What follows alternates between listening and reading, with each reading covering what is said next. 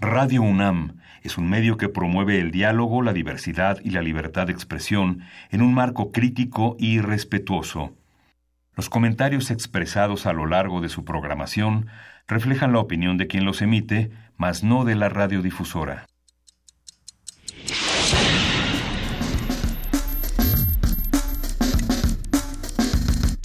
Primer movimiento. El mundo desde la universidad.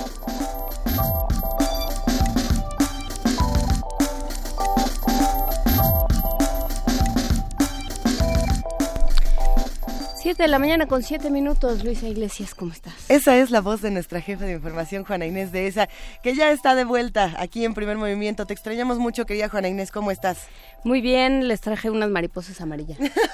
de veras, tengo una por ahí. De veras, de veras. De veras, me llovieron mariposas amarillas. Te, fuiste a una misión secreta importante y, te han tocado también muchas cosas en otras latitudes. En realidad eh, me fui a una, me fui de vacaciones unos días a Colombia, este se están curiosamente están a las puertas de una de una elección dividida, difícil, que está polarizando a la población y entonces uno se siente como en su casa. Ay, se siente como ir a la casa.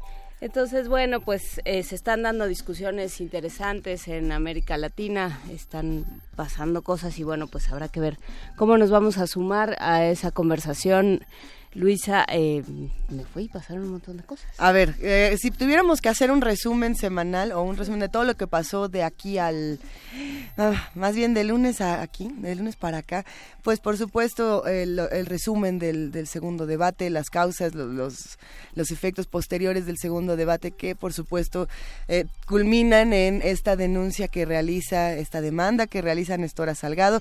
Por otro lado, la otra intervención de, de Miranda Wallace. En fin, hay hay mucho mucho material eh, que discutir, también muchas cosas muy difíciles que están pasando en el país, violencia, eh, muchos asesinatos a representantes del INE, a candidatos, a periodistas. Es muy complejo lo que está pasando, querida Juana Inés. Por supuesto, nos ponen en, en nuestra en nuestra cuenta de Twitter, arroba PMovimiento. Juanjo nos, eh, nos reenvía una información publicada por la cuenta de Twitter La Silla Rota. Eh, sobre el asesinato de la periodista Alicia Díaz en su domicilio en Monterrey. Por supuesto, esto, no para y, y pues es, es, muy grave por muchísimas razones, por lo que implica en términos de derechos humanos, por lo que implica también en términos de libertad y de acceso a la información, que sigue siendo un derecho pero pues que cada vez si no tenemos periodistas, cada vez es un derecho que tiene más eh, dificultades para cumplirse, Luisa. Y justamente hablábamos hace unos días apenas del asesinato de Juan Carlos Huerta y ahora estamos hablando del asesinato de Alicia Díaz González. ¿Qué, qué va a pasar en nuestro país? ¿Qué, qué opinan los que están haciendo comunidad con nosotros? Estamos en arroba P Movimiento, en diagonal Primer Movimiento UNAM y en el teléfono 55 36 43 39. Eh, sí, lo que pasa en nuestro país es muy complejo. En, en otras partes del país, digo del país, en otras partes del mundo ocurren cosas importantes el tema de esta moción de censura en, España está complicado, hay que darle una vuelta con los expertos para que nos digan qué quiere decir y por qué Rajoy aparece en los periódicos hoy eh, con una cara tan, tan seria y como de, chin. Bueno, yo creo que sí, no, no, no, no la está pasando bien y no se ha hecho la vida fácil y no ha cumplido muchos de sus mandatos. Pero bueno, lo platicaremos más adelante. Por lo pronto, el día de hoy vamos a hablar sobre teatro en la Ciudad de México, qué hay, eh, qué implica el teatro en la Ciudad de México, quién está a cargo, cómo se, cómo se programa, cómo se gestiona. Lo vamos a platicar con Javier Rojas Trejo, coordinador de programación del Sistema de Teatros de la Ciudad de México, Omar Guadarrama, codirector de la obra Macondo y Nadesa Bojalil, actriz de la obra Jab Sparring. Ya están los tres aquí afuera, vamos a platicar con ellos en un momento. Tendremos también un radioteatro sorpresa, ¡yay! Va a estar interesante. Y de igual manera, en nuestra sección de Historia de México, que no pudimos tener ayer, eh, vamos a hablar sobre el proyecto cardenista de desarrollo, esto con el comentario, como ustedes bien saben, del doctor Alfredo Ávila, investigador del Instituto de Investigaciones Históricas. En la nota nacional, nosotros, a un año de su arranque, logros y redirecciones, Vamos a platicar con Luis F. Fernández, director ejecutivo de esta organización civil, qué están haciendo, qué quieren hacer, de qué se han dado cuenta en este año de trabajo. Muchos medios de comunicación en este momento se van a ocupar, por supuesto, de la nota de eh, si Donald Trump cierra o no cierra las juntas con con Kim Jong-un, si la canceló, si ya no quiso, otros van a estar hablando de España. Si el delito es por bailar el cha-cha-cha o platicar con Xi Jinping, todo eso, porque ya también... La el delito es bailar con Xi Jinping.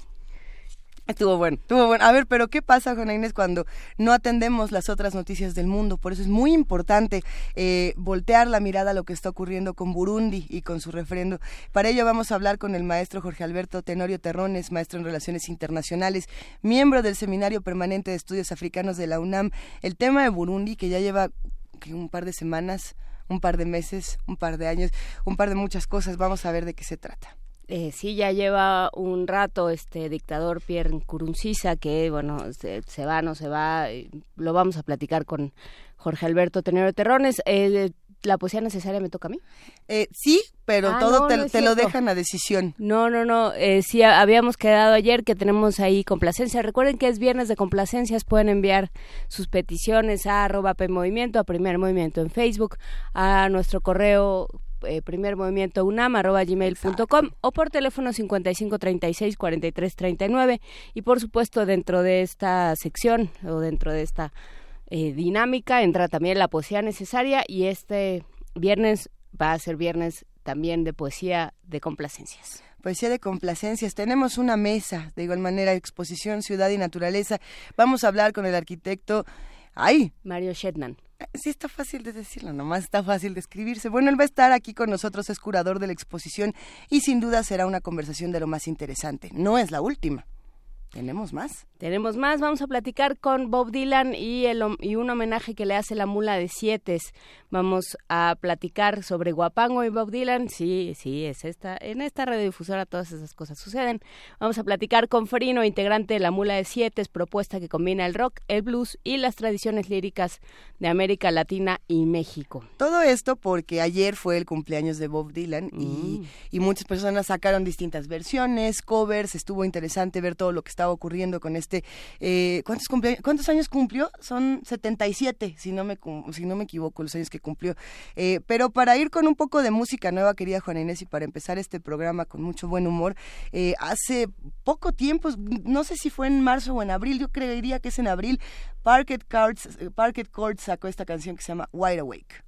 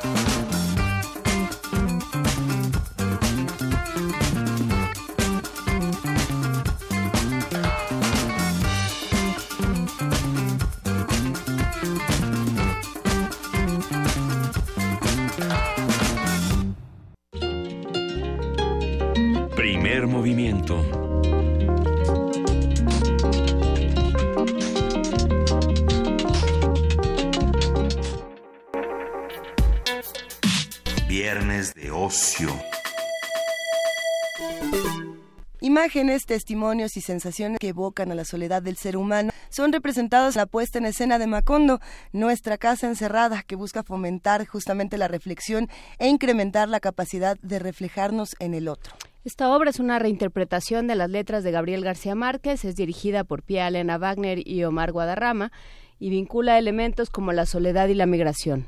Macondo, Nuestra Casa Encerrada, se presenta los martes y miércoles en el Teatro Sergio Magaña y su temporada durará hasta el 27 de junio. De la autoría y dirección de José Alberto Gallardo, la puesta en escena Jaff, Sparring, eh, si es Jaff o es Half. Jaff. Jaff, bien. Eh, Sparring surge justamente de una idea original de Margarita Lozano. Es un monólogo que se presentará hasta el 13 de junio en el Teatro Benito Juárez. Vamos a platicar de estos y todos los recintos y ofertas teatrales que tiene la Ciudad de México, quién es el público, qué se puede ver, dónde y cómo se inserta el teatro en la vida de una sociedad. Para ello nos acompaña Javier Rojas Trejo, coordinador de programación del Sistema de Teatros de la Ciudad de México, egresado de la Escuela Nacional de Arte Teatral de Limba, actor, director, gestor y funcionario cultural. ¿Cómo estás, Javier? Buen día. Bien, buenos días. Javier no viene solo, lo acompaña Omar Guadarrama, codirector de la obra Macondo, Nuestra Casa Encerrada. Él es egresado de la ENAT, es fundador de la compañía Sinaya Teatro. Así es. Bienvenido, Omar. Gracias por la invitación. Gracias. Y está también con nosotros Nadesa Bojalile, y es actriz de esta obra YAP. Sparring, egresada de la ENAT con 20 años de experiencia. ¿La ENAT es la de Limba o la de...? Sí. la de Limba, muy bien. Pues hola Nadesa, ¿cómo estás? Hola, ¿qué tal? Muchas gracias por la invitación. Un gusto que nos acompañen justamente para hablar de teatro y de una ciudad con muchos teatros y con una oferta deliciosa. Eh, que no siempre se puede ver. Esa es una de las grandes contradicciones. Eh, ¿Por qué es mejor que, que, este país, que esta ciudad en particular, vea teatro? ¿Quién quiere empezar a, a conversar? ¿Quién le quiere entrar? Omar, Omar, empiezas. Porque es mejor. Bueno, yo creo que la oferta, como bien lo mencionas, es una de las más vastas y diversas que hay, ¿no? En toda la República Mexicana y me atrevo a decir, pues en el mundo. Somos de las Sí. capitales en donde puedes ver teatro básicamente de lunes a domingo y hay para todos los gustos y para todas las edades y para y de todos los costos entonces yo creo que es necesario también es un, una herramienta que todo ser humano pues debe de tener en su vida independientemente de la profesión a la que te dediques o a lo que en lo en donde trabajes eh, el teatro pues ayuda y alimenta el espíritu el alma yo creo esa es mi opinión así a primera instancia ¿Cómo llegaron ustedes al teatro, Nadesa? ¿Cómo llegaste tú? Pues desde muy niña siempre me gustó. Yo siempre dije que quería ser o músico, bailarina o actriz y bueno, finalmente hago un poquito de todo, pero me fui más por el camino del teatro. Eh, pues no sé, yo empecé a hacer teatro en la secundaria, ¿no? Y me encantó. Todo el mundo me dijo, si te dedicas a esto te vas a morir de hambre. Tengo 33 años y como pueden ver estoy bien alimentada. pues no sé, me encanta. Creo que el teatro nos habla mucho de nosotros mismos, de, de esta parte humana, ¿no? En este mundo que de pronto es los pagos, los gastos, ir, ser, tener, ¿no? Eh, el teatro es, es un, un lugar de recogimiento de, bien dice Omar, de nuestra alma, ¿no? Ahí eh, están mencionando dos dificultades que me parecen muy importantes para, para los teatreros, para los dramaturgos, para todos los que se interesan en el teatro, es justamente eh, la parte de los costos y la parte de, digamos, la difusión o eh, el, el buen te vas a morir de hambre, ¿no?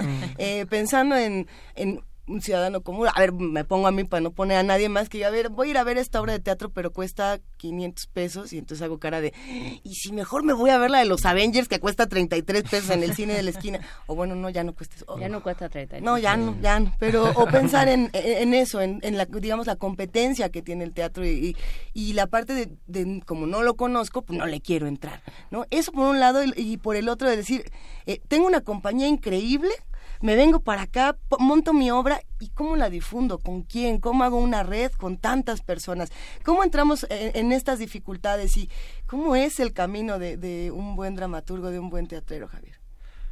Bueno, de un dramaturgo no sé, yo no soy dramaturgo, pero eh, yo creo que eh, en esta ciudad que tiene, como lo decía bien Omar, eh, muchísima oferta cultural y muchísima oferta teatral, eh, curiosamente pasa que el tema de la difusión es un tema y tiene que ver con que vivimos además en una ciudad con muchísima contaminación visual y contaminación auditiva y contaminación de todo, ¿no?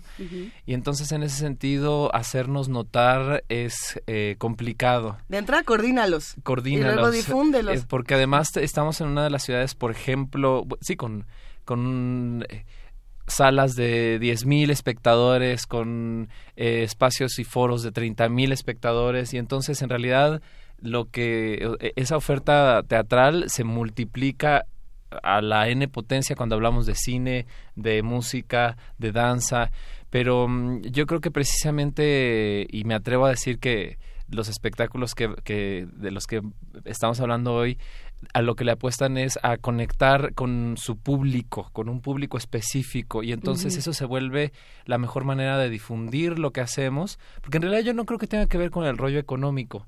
Lo que pasa es que mm, obviamente es muy accesible ir al cine y yo pienso que en el cine te, te gastas muchísimo más. De hecho. El asunto es como eh, valorar y establecer una lógica en esta ciudad que a veces cuesta trabajo de costo-valor y que la gente pague por lo que vale las cosas y, en, y, y, lo que valen que te cuenten una historia que tienen un trabajo detrás que tienen un trabajo escénico, que tienen un entrenamiento, eso es eso es invaluable. Creo que además lo que se paga por teatro en esta ciudad es muy poco a, la, comparación de lo que se debería de pagar.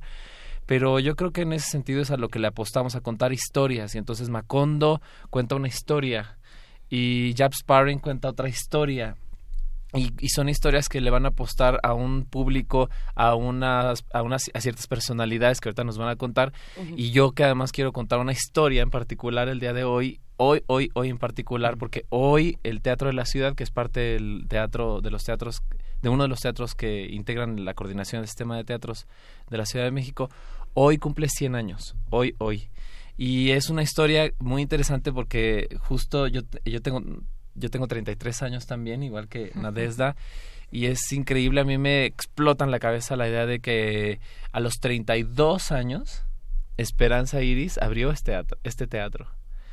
Con, con dinero que ella invirtió de una compañía que ella armó eh, siendo mujer empresaria a escasos años de que terminara la revolución mexicana en esta ciudad y en este país. Entonces, para mí me parece es una gran historia que está plasmada en los muros y en, y en el hogar de Esperanza Iris, porque en realidad el Teatro de la Ciudad de Esperanza Iris, que tiene siempre sus puertas abiertas para que la gente vaya y lo, y lo visite, era el hogar de ella. Ella vivía ahí, ella habitó ahí, ella recibió a gente como Plácido Domingo cuando llegó a México, llegó a vivir al Teatro de la Ciudad. Entonces, esa es parte de la historia que queremos compartir nosotros en el Teatro de la Ciudad, así como las otras historias que seguro vamos a escuchar ahora de parte de Nadezda y de Omar.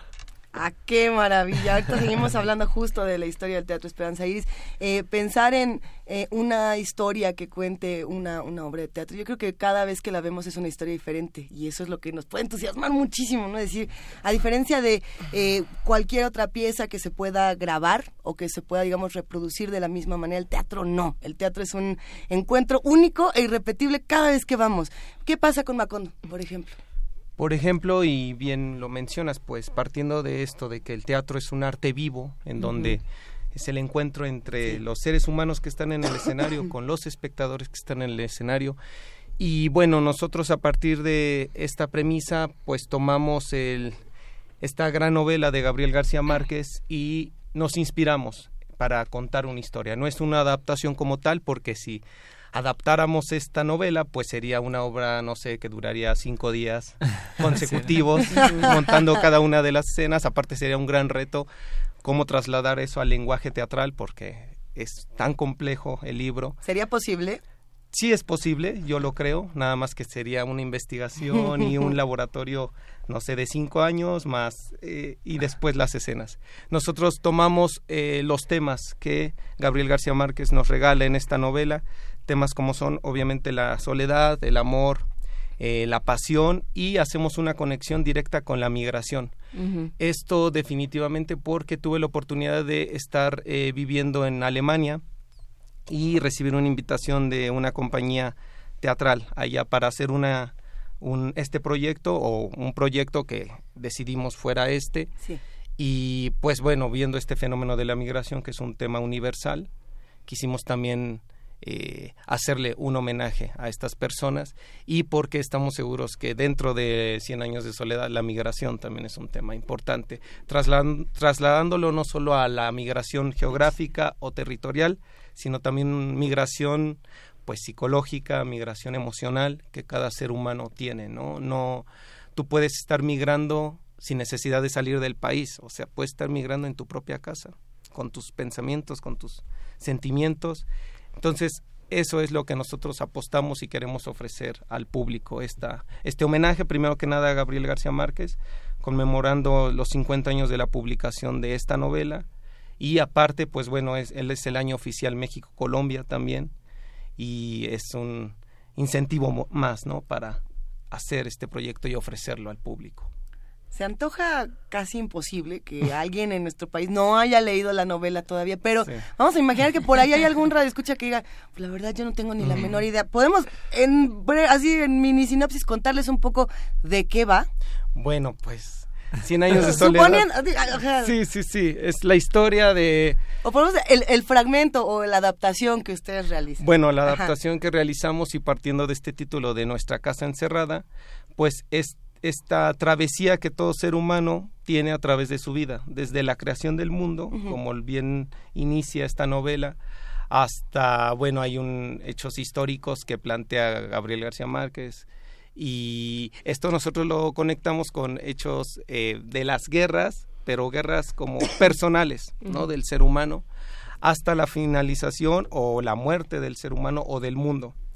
Eh, en términos generales, pues de eso va la, nuestra historia y también eh, la novela que pues es toda una travesía y cuenta esto desde la creación del hombre, su desarrollo por la vida y estas, esta diversidad de familias, ¿no? Bueno, todos nacen desde una pareja y de ahí se explotan y bueno, se vuelven muchísimas personas las que nacen y mueren, crecen.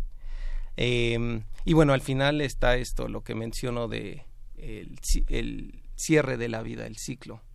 Entonces, este, nosotros partimos de esa premisa, pero conectándolos con cada uno de los, en este caso los dos creadores escénicos que eh, abordamos el texto, lo dirigimos y e hicimos una especie de laboratorio escénico. En, un momento seguimos platicando de qué son los laboratorios escénicos, porque justo tenemos esa curiosidad aquí de qué pasa con este tipo de laboratorios. Vámonos a, a Jaff, a Sparring, ¿de qué va? Cuéntanos un poco, Nadeza.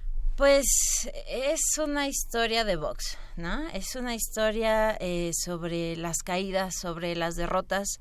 Para mí justamente es, es un abrazo hacia las derrotas diarias de cualquier persona, ¿no? El, el proyecto justamente nace de una idea de Margarita eh, Lozano, que es la otra actriz.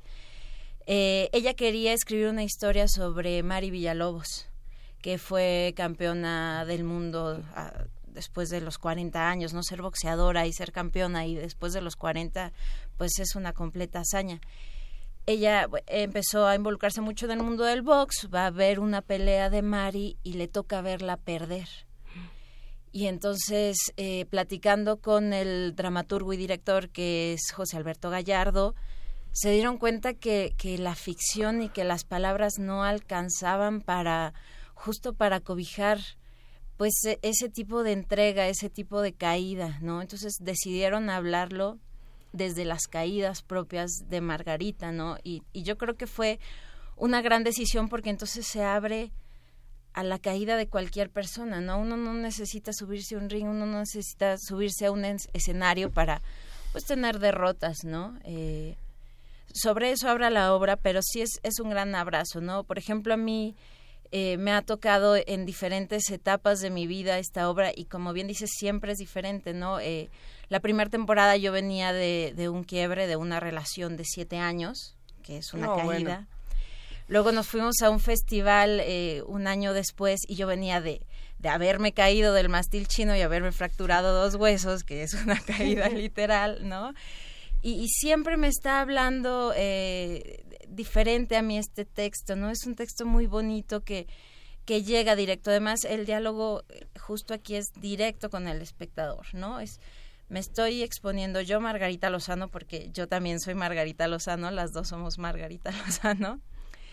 Y directamente le hablamos al público de esta soy yo con mis faltas de entrenamiento, con mis sueños, con mis caídas, con lo que soy y lo que no soy, ¿no? Con lo que quiero ser, con lo que puedo ser.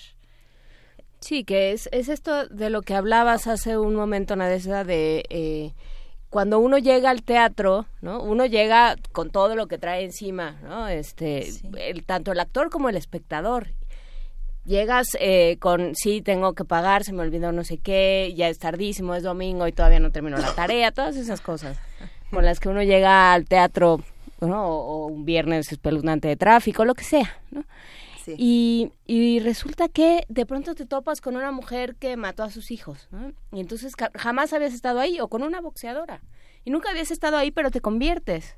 Sobre todo en ciertos espacios que también eh, también el, el, teatro como espacio es importante no por, por la por la por cómo se plantea el, el contacto con el público o no no o sea o estos teatros a la italiana muy muy tradicionales donde el público está en un lugar y, y, la obra transcurre en otro, pero, pero puede ser de muchas maneras. Y entonces depende de cómo viene el público, tu actuación será distinta, depende de cómo vienes tú, la obra será distinta.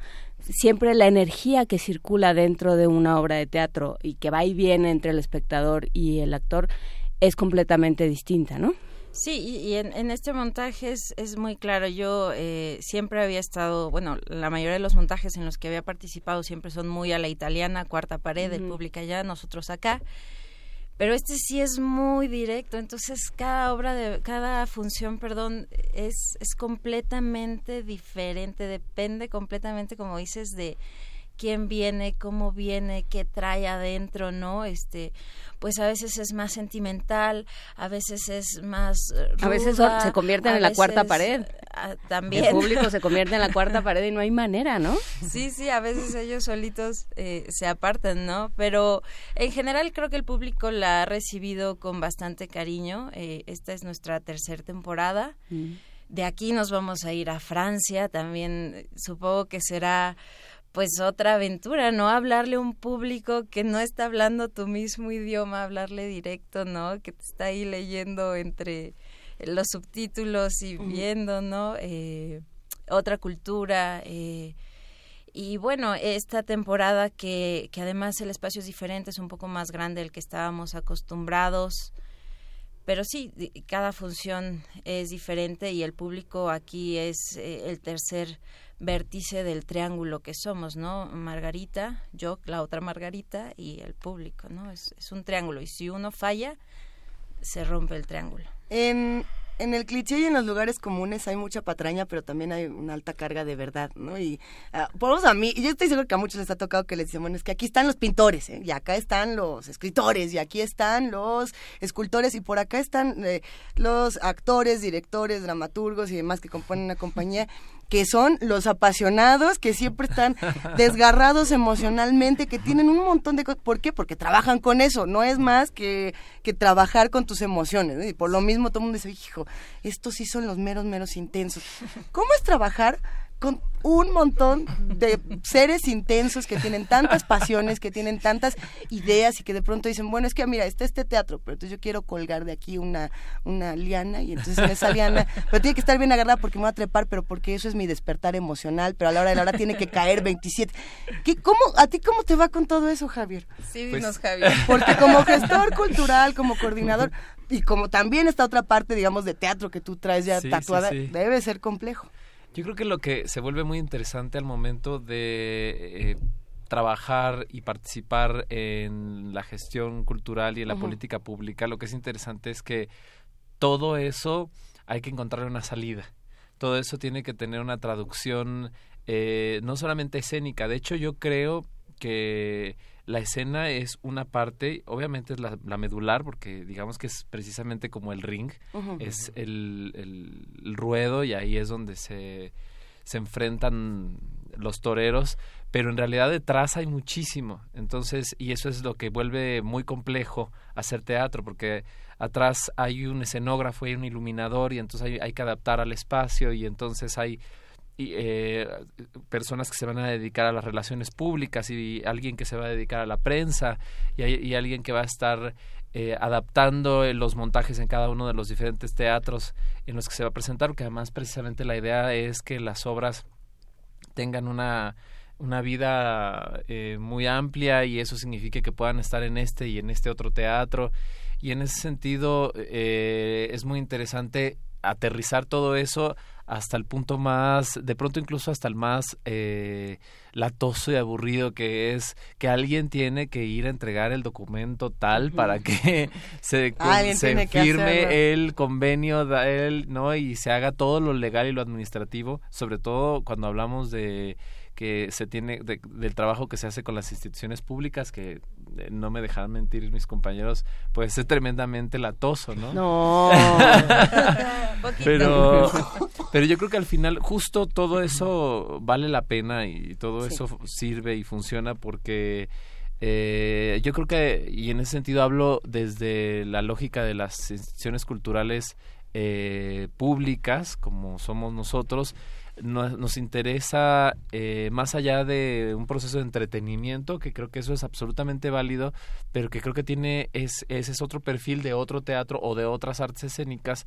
Precisamente nosotros intentamos eh, eh, y eso lo hacemos a través de esta convocatoria que hacemos anualmente, que está a punto de salir en julio, para que las compañías de la Ciudad de México y, de hecho de, todo el país puedan participar en este proceso y sean seleccionadas como fue el caso tanto de Jap Sparring como de Macondo que entraron en este proceso que desde ahí ya alguien tuvo que hacer una carpeta y armar una información ¿no?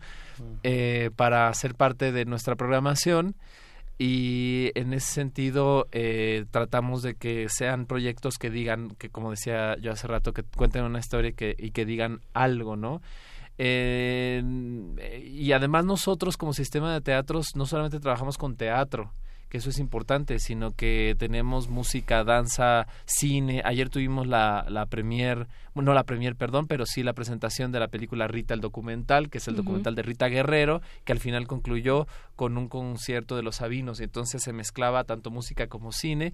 Y justo este fin de semana... En el cumpleaños de Rita Guerrero, además. Que fue hace tres días. Eh, y, em, y justo este fin de semana que vamos a tener tres galas centenarias que con las que vamos a celebrar el centenario del teatro y arrancaremos primero son tres conciertos muy distintos con una primero con una eh, gala con la orquesta Armando Sayas, que es la orquesta juvenil de, eh, la Ciudad de México, luego con Tembembe, ensamble continuo, que es un eh, ensamble de son jarocho muy importante en este país, y cerraremos con Tambuco, que es el, el el grupo, la agrupación de percusiones más importantes de este país que además tiene una trayectoria internacional amplísima. Y esos son como nuestros tres principales o nuestras tres galas de celebración de este centenario, aunque en realidad todo el año lo hemos estado celebrando con una programación muy fuerte. Ya tuvimos a eh, Marie Chouinard de Quebec y, vamos a tener eh, eh, vamos a tener al Ballet Trocadero de Monte Carlo y a Gustavo Santaolalla y vamos a tener a Pascal Rambert en octubre. Entonces eso es lo que vamos a ofrecerle al público de esta ciudad para celebrar el centenario del Teatro de la Ciudad. Aparte de toda la programación que tenemos en el Foro Apoconoco, cabaret y teatro eh, de, de, cámara que le llamamos por el, por el formato del Foro Apocono, en el Sergio Magaña y en el Benito Juárez. Es que ya, aquí ya estamos bastante antojados. Me, me quedaba pensando por un momento en, lo importante que es también el espacio para los más jóvenes eh, creadores. ¿no? Eh, pensar que los tres que están aquí en la mesa son verdaderamente jóvenes y lo cual impresiona mucho porque generalmente dice una, a ver, me voy a ir a la obra de teatro y, buscas el nombre. ¿no? Eh, si, si, no está Jaime Chabón no la voy a ver, ¿no? Casi, casi no está en el librito por aquí. Y, y, los jóvenes están con una propuesta muy distinta eh, en términos de dramaturgia. No sé, estábamos hace unos días hablando justamente del trabajo de Colectivo Macramé o de las locuras que de pronto se le ocurren a Richard Viqueira, ¿no? Y que uno dice, híjole, de los, vine al chopo y... Ese sí se cuelga de los, muros, ¿no? Literal, sí. literal colgó al público de las varas del teatro Julio Castillo. Esas son las cosas que están de cualquier gestor, ¿verdad? Ay, no, no. El sueño de que te trepen al público. ¿Cuál es la respuesta cuando, cuando tenemos el, teatro joven? ¿cómo, ¿Cómo ha sido para ustedes un encuentro también entre los otros colectivos, entre las otras compañías? Eh, ¿Cómo se sienten de pronto cuando les toca entrar a este teatro y conocen a estos otros? A lo mejor tienen carreras muy largas ya para ser tan, jóvenes, pero es muy interesante de, cualquier manera ver este crecimiento, ¿no? Eh, ¿Quién le quiere entrar? Omar. Bueno, yo definitivamente sí estoy muy alegre, como bien dices, sobre todo de ver y compartir, experimentar con colegas jóvenes, ¿no? Como de mi generación. y bueno, aquí aparte, pues tres colegas de escuela también, somos los tres de Lenat. Entonces eso da doble orgullo, ¿no? Todavía, aparte. ¿Se conocieron en Lenat? No. No, somos distintas generaciones. Ya después sobre la marcha, pues por nombres y ya después personalmente, ¿no? Pero eso también en lo personal pues da mucho orgullo y bueno, con respecto a esto que mencionas, pues sí es difícil. Yo creo que es un reto también que nosotros como jóvenes debemos de ir como eliminando un tanto como esto llamado para bien, para mal, las vacas sagradas, ¿no? Del teatro y que obviamente tienen todo el respeto, tienen toda esta gran escuela y este gran conocimiento que a nosotros nos han dejado, pero también está esto como nosotros eh, jóvenes, este reto de eh, incrementar este acervo cultural y aparte esta experiencia artística. No solo que el público o nuestras generaciones se queden con lo que mencionó fulano de tal o fulana de tal, sino tú cree que nosotros creemos un propio discurso y ese discurso atraiga nuevas audiencias, ¿no? Y aquí está el tema de la difusión que bien mencionaba eh, Javier, que es un, un tema muy difícil y que toda, toda compañía pues debemos de, luchar para atraer nuevas audiencias, nuevo público, pero también es lo rico de ese proceso, de que nosotros no, no, no llegamos como todos calmados y todo está listo, no, sino que tú tienes que incrementar y volverte casi, casi autogestivo. Eso es algo que también es una palabra muy importante para nuestras nuevas generaciones, para nuestras generaciones. Ah, por ejemplo, en, nuestra, en nuestro caso, que somos egresados de la licenciatura en actuación, pues en teoría sí te enseñan y te preparan para ser actor, pero en los tiempos actuales te tienes que convertir en productor, en director a veces, dramaturgo. Además tienes que cantar, andar en patines, o sea, ya en, la, época de la posdramaturgia ya no nada que te paras y ya es todo, todo es posible. un cráneo y hablas con Yorick, no, ya, o sea, ya tienes que hablar con Yorick, andar en patines, cantar este malabarear varias cosas. En fin, pues eh, está hecha la invitación al teatro a, consumir, a, ver teatro mexicano, a ayudar a los actores, a ver a los de siempre y ver a los nuevos, a ver qué, ver a todos. qué está pasando, porque hay espacio para todos. Hay que decir que tenemos cinco pases eh, para cada día, cinco para el 25 de mayo, cinco para el sábado 26 y cinco para el domingo 27.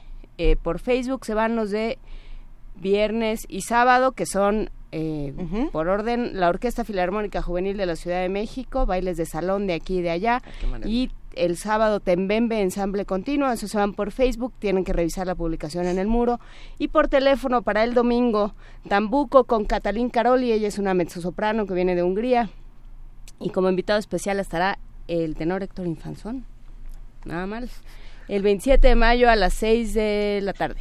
A ver, me están haciendo eh, señales de béisbol aquí de este lado.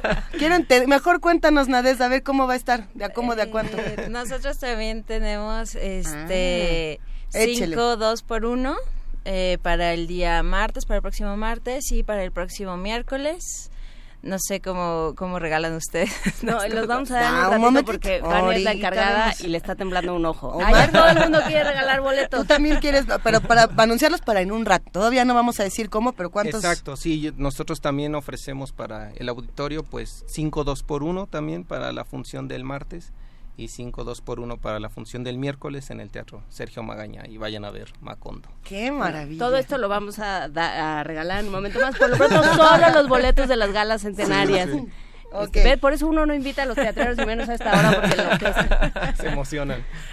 Sí, porque yo creo que ya traen el, el horario tan trastocado que ya empiezan a regalar boletos y al rato cenas y lo que sea. Pues, ¿qué hacemos? ¿Cómo, ¿Cómo vemos más información? ¿En qué portal podemos conocer un poco más, Pueden encontrar toda la información del sistema de teatros que incluye Macondo y Jab Sparring y las galas y todo lo que viene en www.teatros.cultura .cdmx.gov.mx, que es la página del, sistema de teatros, pero muchísimo más fácil si nos buscan en nuestras redes sociales como Teatros CDMX y también pueden buscar directamente Teatro Benito Juárez en Facebook o Teatro Sergio Magaña en Facebook. Y ahí eh, descubrir y revisar toda la eh, programación de los de cada uno de los teatros del Foro Apocono y del Teatro de la Ciudad de Esperanza Iris. Excelente. Eh, mm, ahí también estaremos seguramente ofreciendo, regalando y demás, pero lo importante es que mm, busquen y seguramente van a encontrar algo de su preferencia, algo para niños, algo de música, algo de danza. para todos hay. Para todos hay. Pues muchísimas gracias a los tres, muchas gracias Nadesa Bojalil, muchas gracias Javier Rojas, muchas gracias Omar Guadarrama. A ustedes. Y en un momento más vamos a regalar los boletos. Muchísimas gracias. nos vamos, nos vamos a ver muy pronto. Ahora les contamos, tenemos complacencias musicales el día de hoy y qué gusto que Andrea González, arroba Zoila González, haya pedido esta porque es de esas historias que alguien debería de hacer obra de teatro. Iggy Pop con Candy, que además está haciendo un versus con la vocalista de los B-52s.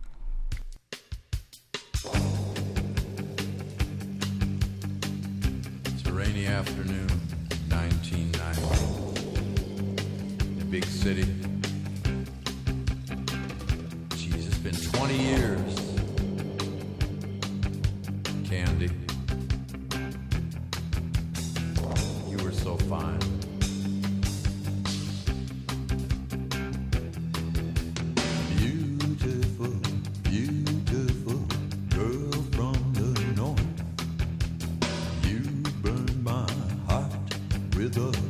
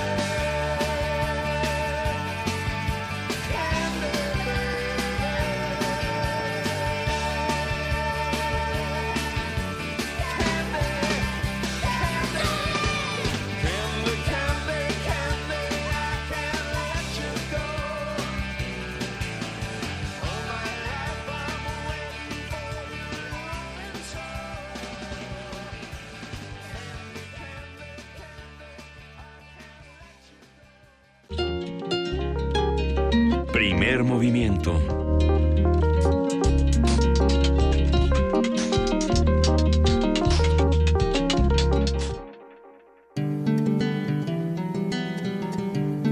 Para teatros, los radioteatros de primer movimiento.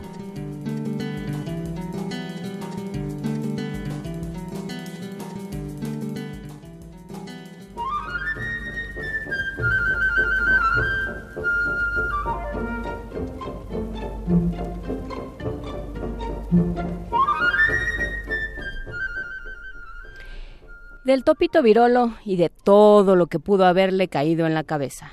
De Werner Holzfart, ilustrado por Wolf Elbruch, publicado por el Centro Editor de América Latina, el CONAFE y muchos otros.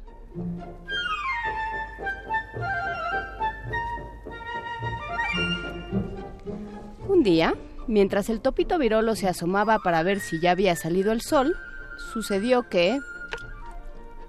Redondo y café era eso. Pero eso no era una salchicha ni un gorro. Era simplemente eso. Redondo, café y oloroso. ¡Cuánta puntería! ¿Quién se hizo en mi cabeza? Pero corta era la vista del topito virolo. Sus ojos miopes no pudieron distinguir a nadie. ¿Fuiste tú quien se hizo en mi cabeza? ¿Yo? No. ¿Cómo crees? Yo hago así. Blanca y húmeda era aquella plasta. Húmeda y blanca era aquella salpicada que manchó la pata derecha del topito virolo.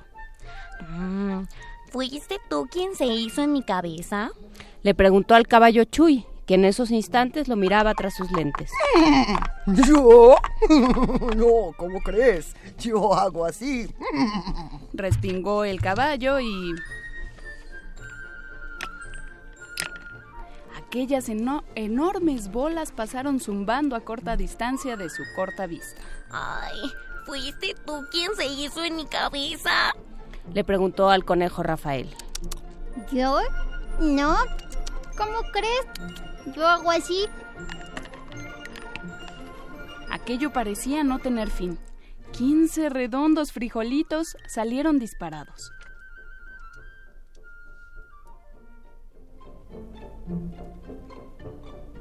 ¿Fuiste tú quien se hizo en mi cabeza?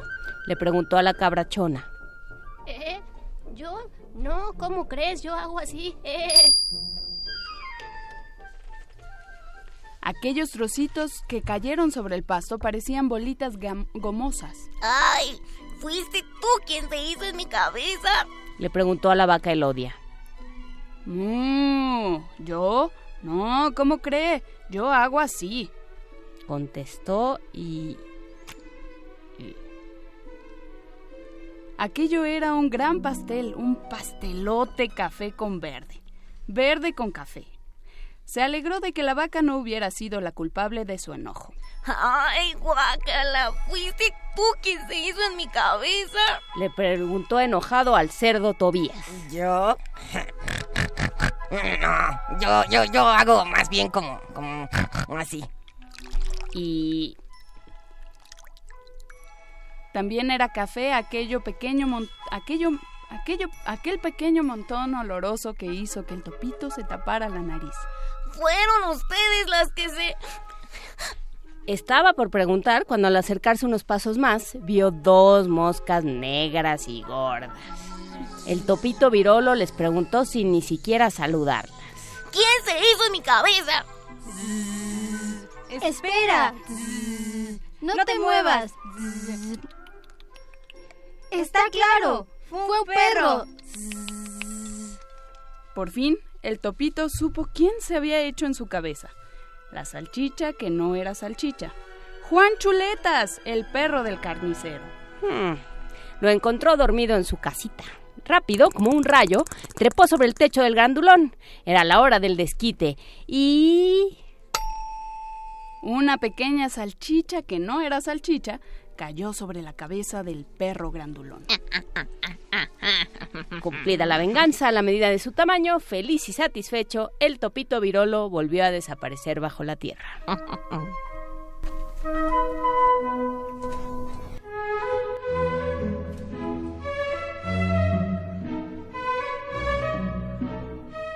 El topito virolo y de todo lo que pudo haberle caído en la cabeza de Werner Holzfart, ilustrado por Wolf Elbruch, publicado por Centro Editor de América Latina. Y vamos a escuchar también para la niña Eugenia, que le encantan los radioteatros, pidió Soy yo de Bomba Estéreo. Vamos a escucharla y un abrazo a Eugenia.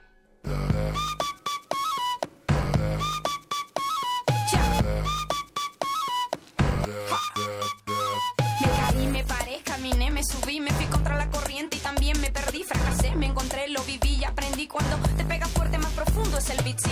Sigo bailando y escribiendo mis letras, sigo cantando con las puertas abiertas, atravesando por toda esta tierra y no hay que viajar tanto para encontrar la respuesta.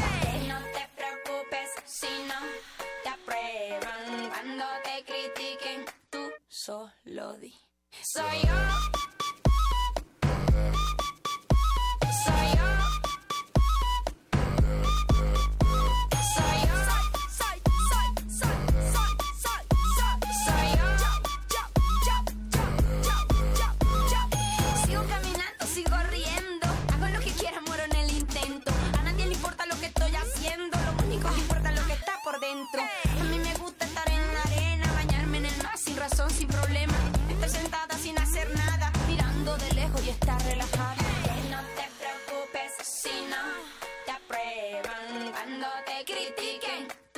Solo di. Soy yo.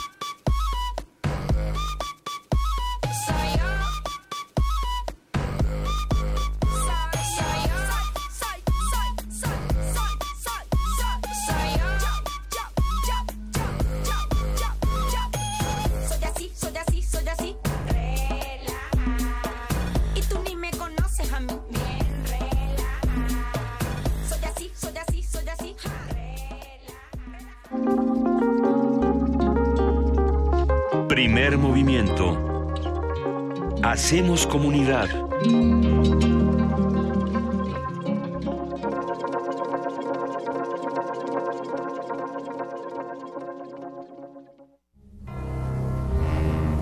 Un antiguo grimorio reza un ritual que debe realizarse la primera hora del último día hábil de la semana.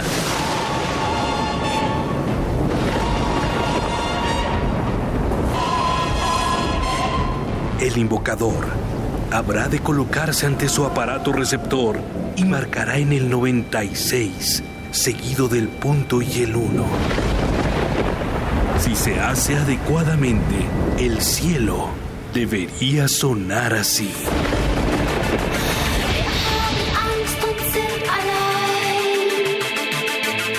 Carpe Noctem, el refugio sonoro para la cultura gótica.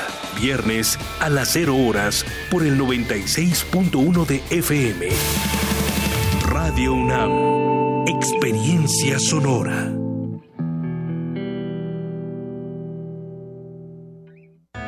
Le preguntamos a los mexicanos, ¿quién piensan que ganará el Mundial?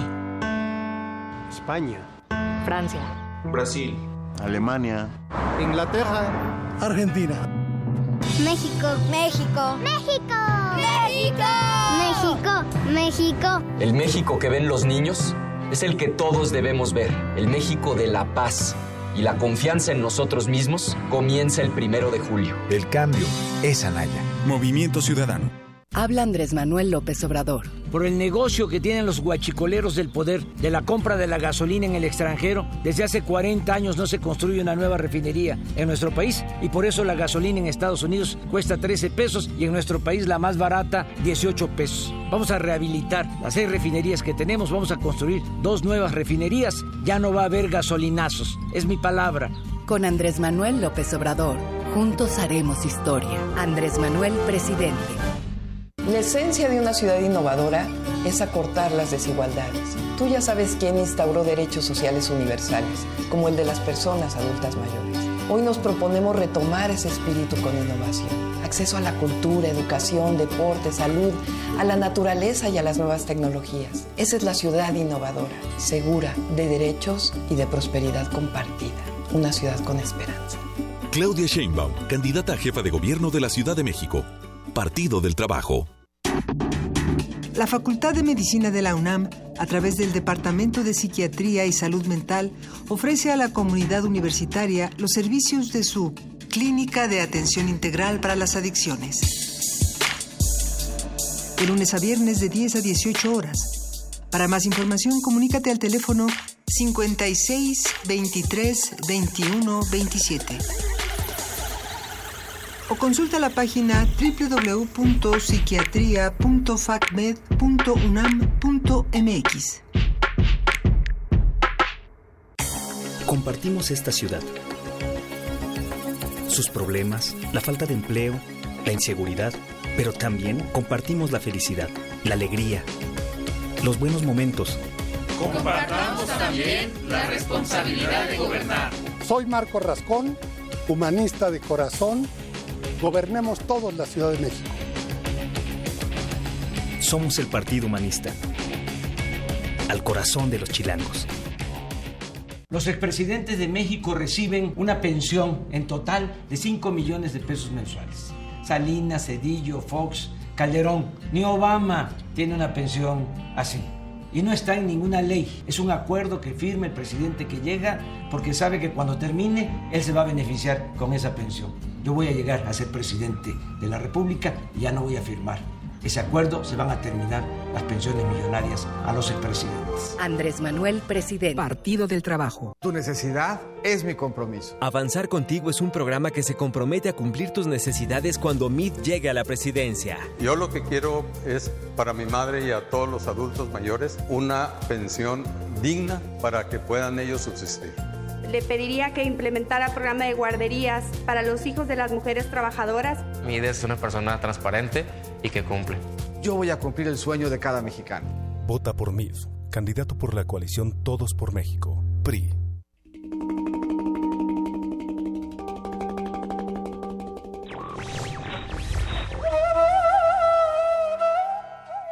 Somos libres, libres como las barcas perdidas en el mar John Dos Pasos.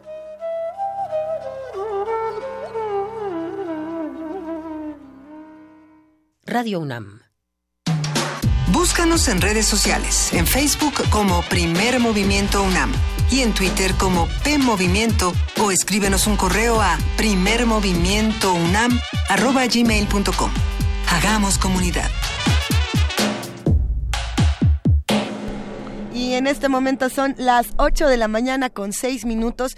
Hoy es viernes 25 de mayo y saludamos a todos los que están haciendo comunidad con nosotros. Ya regresó nuestra jefa de información, Juana Inés de ESA. Buenos días, Juana Inés. Buenos días, Luisa Iglesias. Un saludo a Miguel Ángel Quemain, que el día de hoy este, tomó que... Él tiene otra misión secreta. Un día de higiene mental y feliz. Y espiritual. Y espiritual y física. Así es que le mandamos un gran abrazo y estará por, por aquí el lunes. Hay muchos comentarios, querida Juana Inés, en redes sociales sobre eh, si les gustó o no les gustó el radioteatro. Aquí Diogenito dice, ese topito es mi ídolo. ¿Quién lo interpretó? Sacó 10. Eh, fue Gina. Gina Georgina Morelos, que anda por ahí de servicio social. Es la mera mera. Y nos encantó ese topito virolo. Eh, por aquí Oscar Isidro, qué bueno que ya regresó Juana Inés, la extrañábamos. Quiero ir a ver las dos obras. para, a ver, para los que quieren ir a ver las dos obras, querido Oscar, prepárense porque en este momento vamos a dar los boletos, Juana Inés. Hay que decir que durante la primera hora en radio estuvimos hablando con eh, varios actores, gestores, eh, protagonistas del teatro de la Ciudad de México. Estuvimos hablando con Javier Rojas Trejo, director, coordinador de programación del Sistema de Teatros de la Ciudad de México, con Omar Guadarrama, que es codirector de la obra Macondo, Nuestra Casa Encerrada, y también con Adesa Bojalil, que es actriz de la obra Jab Sparring, y tanto Omar como Nadesa nos dejaron boletos, ¿verdad, Luisa? Nos dejaron boletos. A ver, para los que quieren ver Jab Sparring, hay cinco pases, dos por uno para cada función, el martes 29 de mayo y el miércoles 30 de mayo a las 8 de la noche. Para los que quieran ir a una de estas dos funciones, insisto, son cinco, dos por uno, nos tienen que escribir a Twitter, que es arroba PMovimiento, con el hashtag sparring, que se escribe S P-A-R-R-I-N-G, Sparring, eh, justamente con su nombre completo y con el día que quieren. Puede ser el martes 29 o el miércoles 30. Y para los que se quieren ir a Macondo, que también se antoja muchísimo, eh, Macondo, nuestra casa encerrada, también nos dejó cinco pases dobles. Eh, cinco pases dobles, cinco pases dos por uno para el martes 29 y para el miércoles 30 de mayo, también a las 8 de la noche. nos tienen que enviar a Twitter de igual manera con el hashtag Macondo la fecha a la que quieren ir y su nombre completo y ya con eso con un tuit que diga todas estas cosas, se van a una de estas dos obras que, bueno, pues se antojaron mucho y justo para conocer el teatro joven, que, que está dando muchísimo de qué hablar. Eh, por aquí nos escribe Andrea González Juana Inés, dice, gracias por mi canción, me hicieron muy feliz y está haciendo una danza porque hoy es viernes de complacencias musicales. Recuerden que es viernes de complacencias, tanto musicales como poéticas, ya tenemos el poema del día de hoy. Pero por lo pronto, antes de que eso suceda, nos vamos a nuestra sección de Historia de México que ayer no se pudo llevar a cabo por causas ajenas a nuestra voluntad y que pospusimos para el día de hoy. Vamos a escuchar a Alfredo Ávila. Historia de México.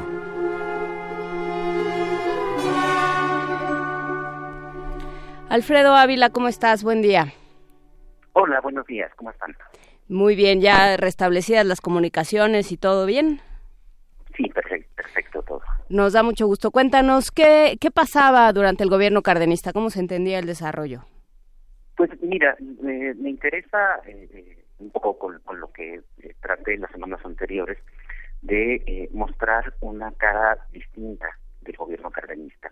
El régimen de, de Lázaro Cárdenas casi siempre ha sido calificado de un gobierno casi por completo socialista, de un gobierno que eh, rehuía el, desarrollo capitalista, en muy buena medida por tres eh, elementos, tres elementos muy importantes.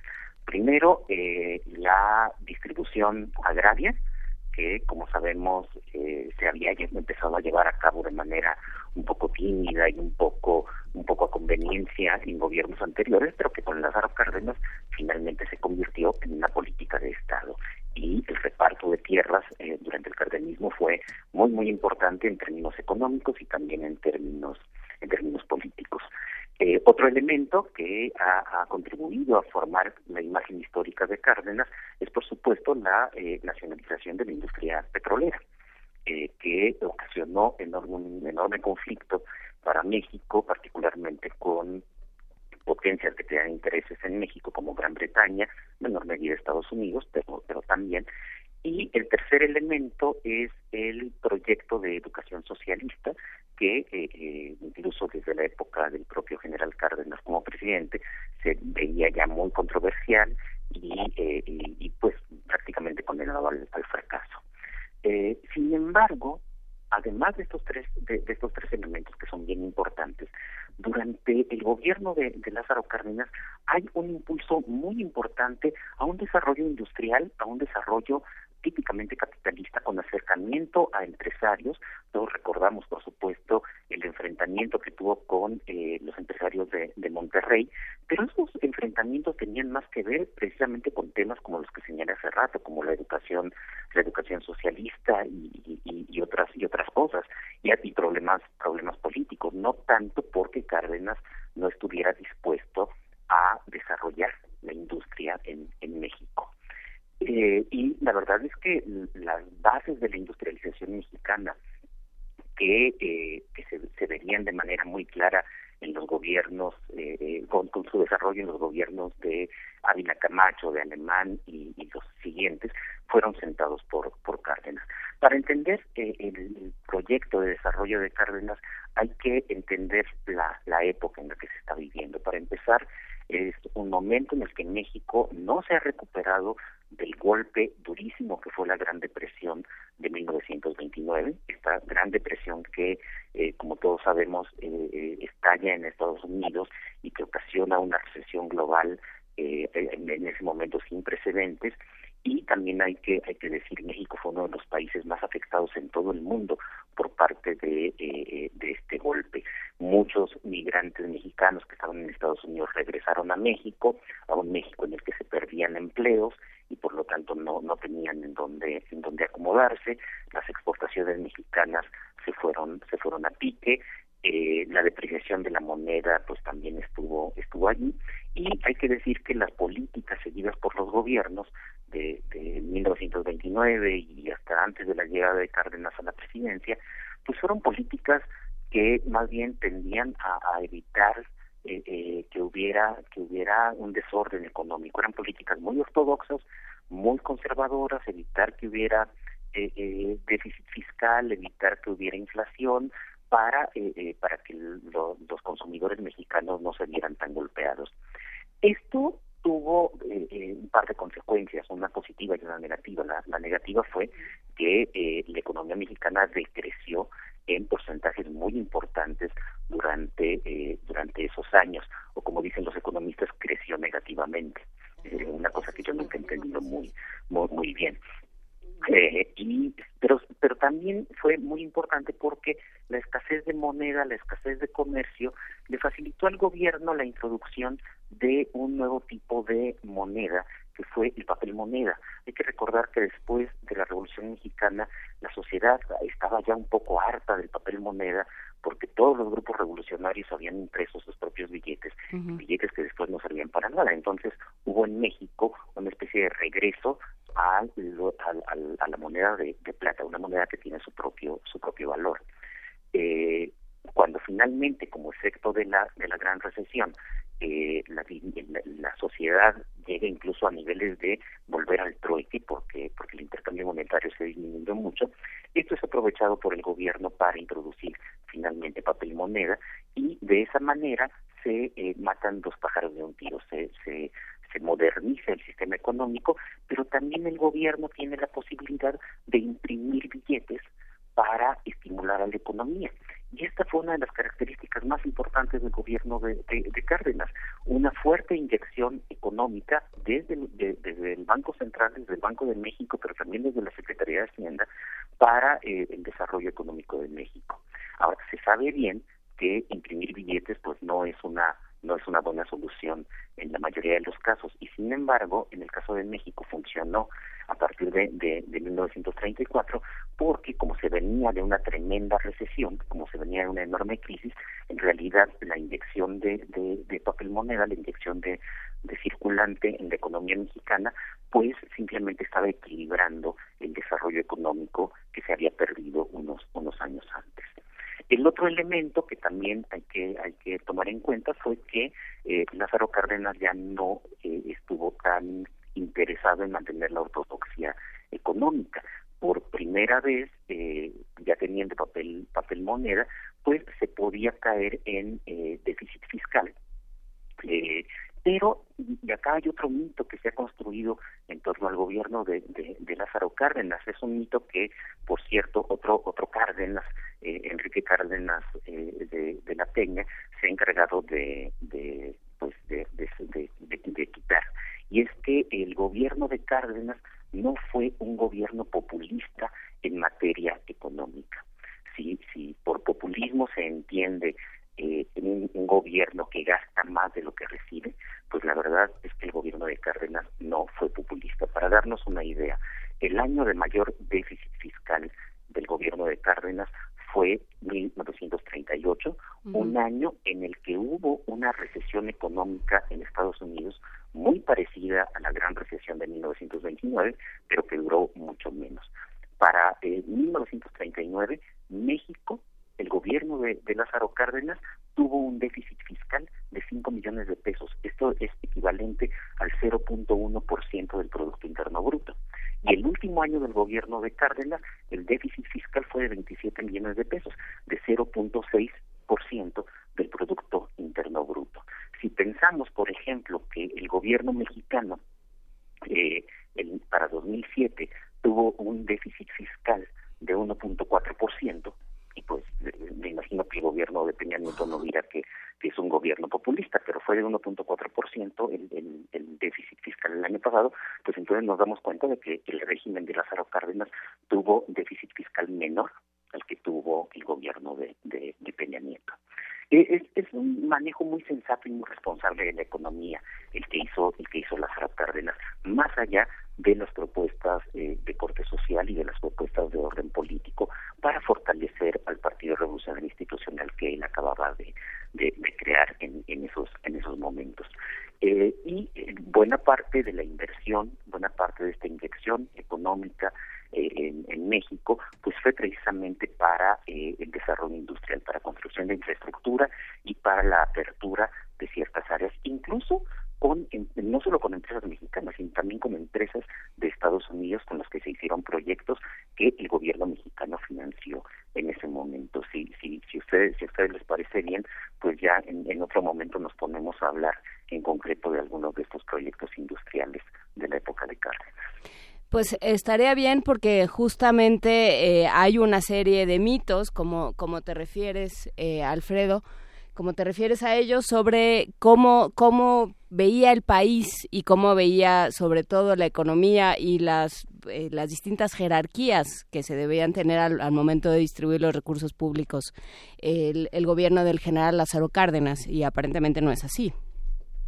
No, pero además lo, lo, interesante es que, hace una hace una inyección de recursos para el desarrollo industrial, también hace una inyección de recursos, por supuesto, al campo con, con el tema de todo el reparto del reparto agrario, pero lo hace de una manera mucho más responsable que la que otros gobiernos después de Cárdenas lo van a lo, lo van a hacer.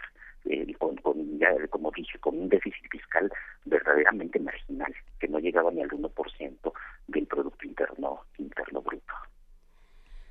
Justamente, pues eh, gracias por este rescate, muchas gracias por haber entrado de manera extemporánea, Alfredo Ávila, y eh, nos escuchamos ahora sí el próximo jueves. Perfecto, y buen fin de semana para todos. Luisa te manda una tos, con muchísimo cariño. Hasta luego. Hasta luego. Vamos a escuchar. ¿Qué vamos a escuchar a continuación? Tenemos complacencias. Es, es un misterio. A ver, vamos a soltar y les contamos qué es.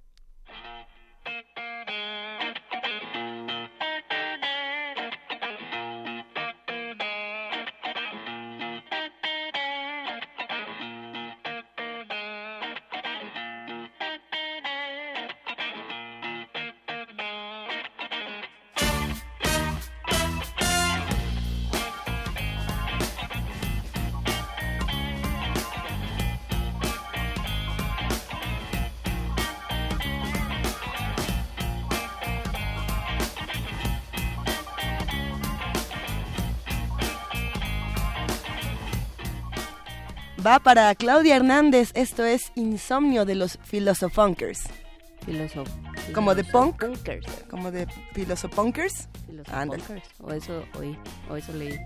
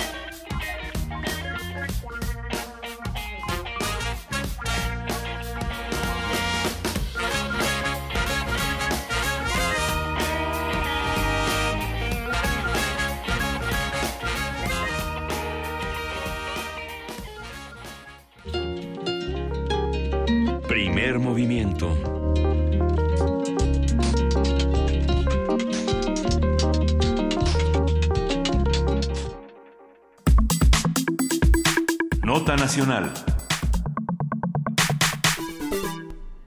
Año el movimiento Nosotros celebrará su primer aniversario en una reunión en la que se hará un recuento de los logros más relevantes conseguidos a nivel social y político, además de que se tomará una postura frente al actual proceso electoral de nuestro país.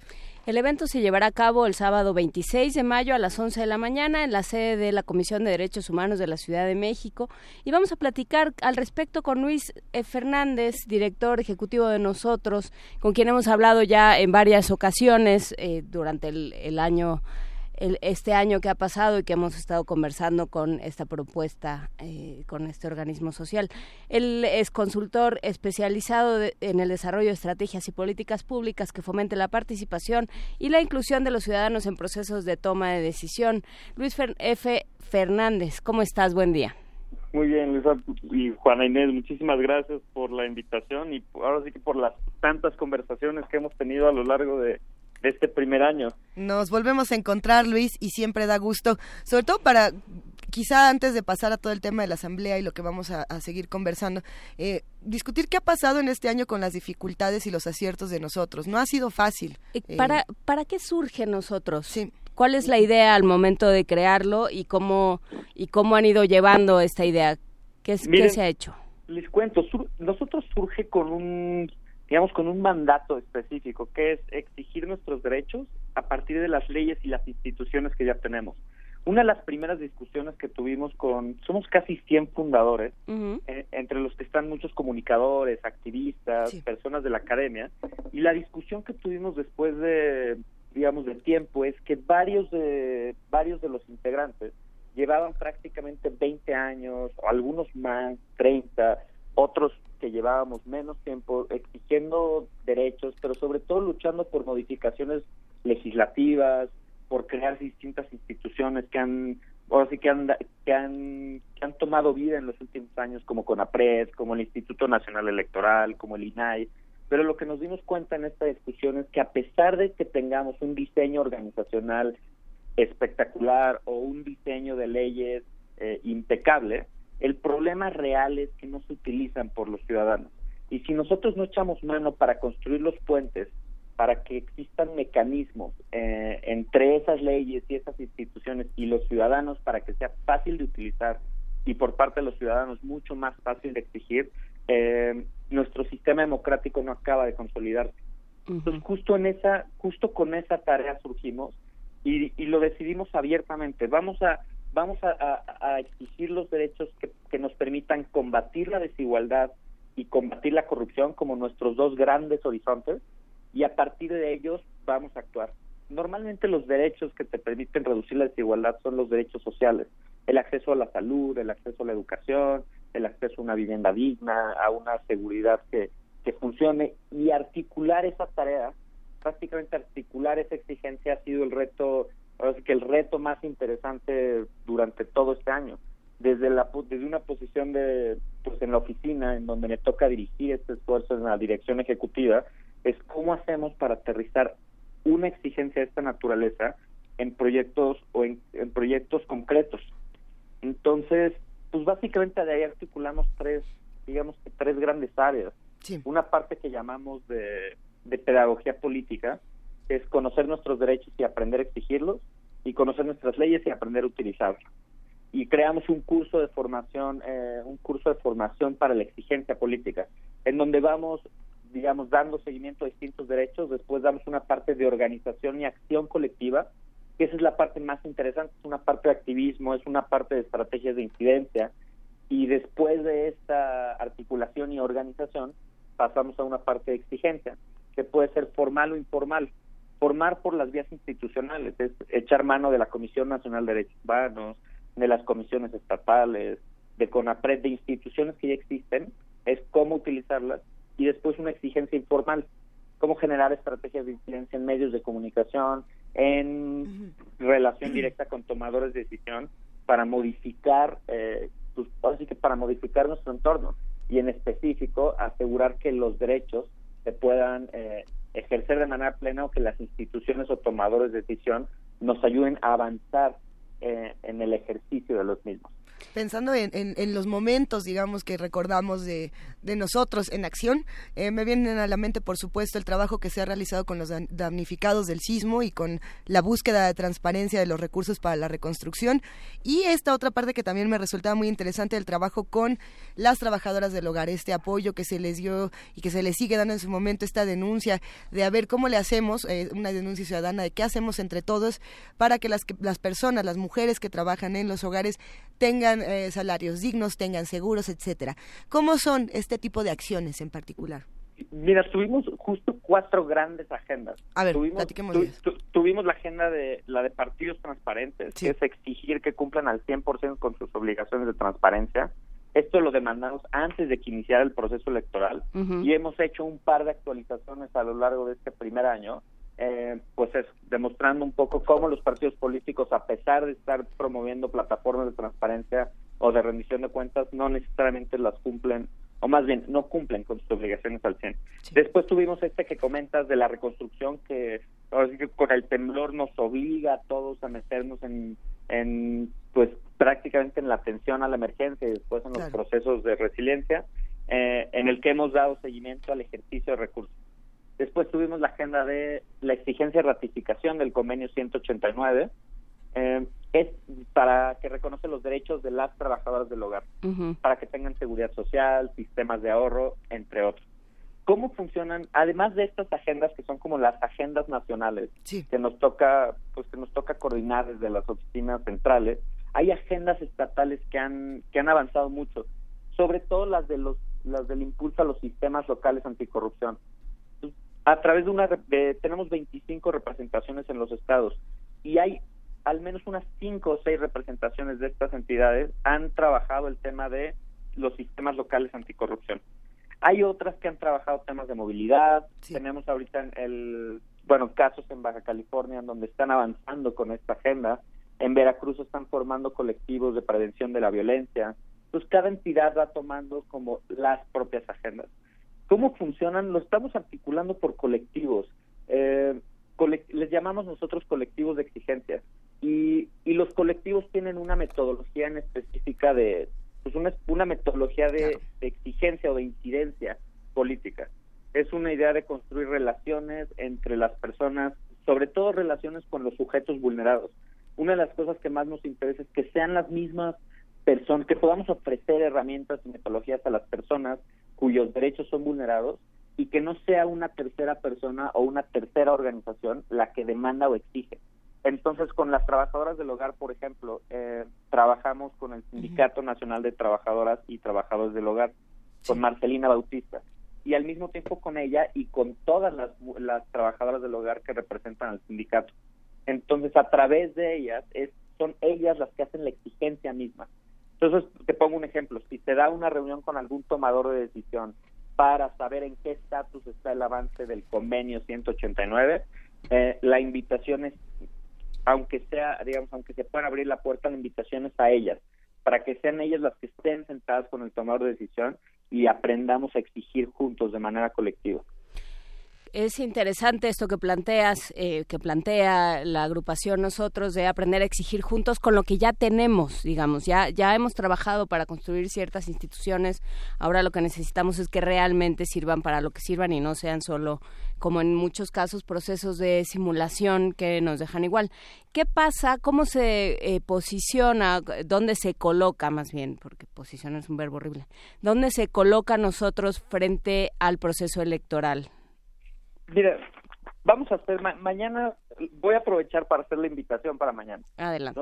O sea, justo la invitación para mañana a las 11 de a las 11 de la mañana en la Comisión de Derechos Humanos de la del Distrito Federal aún no le han cambiado el nombre al, a Comisión de la Ciudad de México y, y vamos a hacer justo el recuento de lo que ha pasado este año y el posicionamiento en torno a en torno al proceso electoral.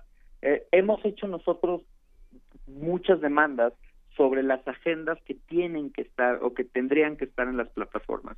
Nuestra posición en torno al proceso electoral sigue estando marcada en el ejercicio de derechos y va a seguir poniendo el dedo en el renglón sobre las agendas de desigualdad y sobre las agendas de desigualdad y de combate a la corrupción que tienen que estar con completa claridad como prioridad para cualquiera de los candidatos a la presidencia de la República y a cualquiera a cualquiera de los de los puestos de elección popular que están en disputa ahorita. Eh, ¿Cómo, cómo conseguir esto, digamos? Porque las plataformas pues están y están, eh, lo hemos platicado aquí con diferentes expertos, están eh, de manera muy general, eh, se, se dice mucho los qué, pero no se dice los cómo, hay una disociación entre lo que se puede y lo que se propone. ¿Cómo, cómo amarrar, digamos, estas plataformas? ¿Cómo aterrizarlas? Mira, creo que justo esa es, la gran discusión que es una es una discusión que hemos tenido de manera constante en la en, la organización. No pensamos necesariamente que sea solo a través de las plataformas. Es el proceso político, el proceso de la coyuntura eh, política en este momento obliga a que los candidatos tomen ciertas propuestas y esta este este sed de cambio haga que tengan que considerar muchas de las propuestas que eventualmente se llevarán a cabo. El reto mayor y una de las peticiones justo que estamos haciendo para resolver el cómo es que quien llegue a las posiciones, en este caso sobre todo a las posiciones del Ejecutivo, son quienes tienen la responsabilidad a través de esas instituciones de, de priorizar el ejercicio del gasto y priorizar su atención como instituciones en el ejercicio de estos derechos, de algunos derechos que reducen la desigualdad.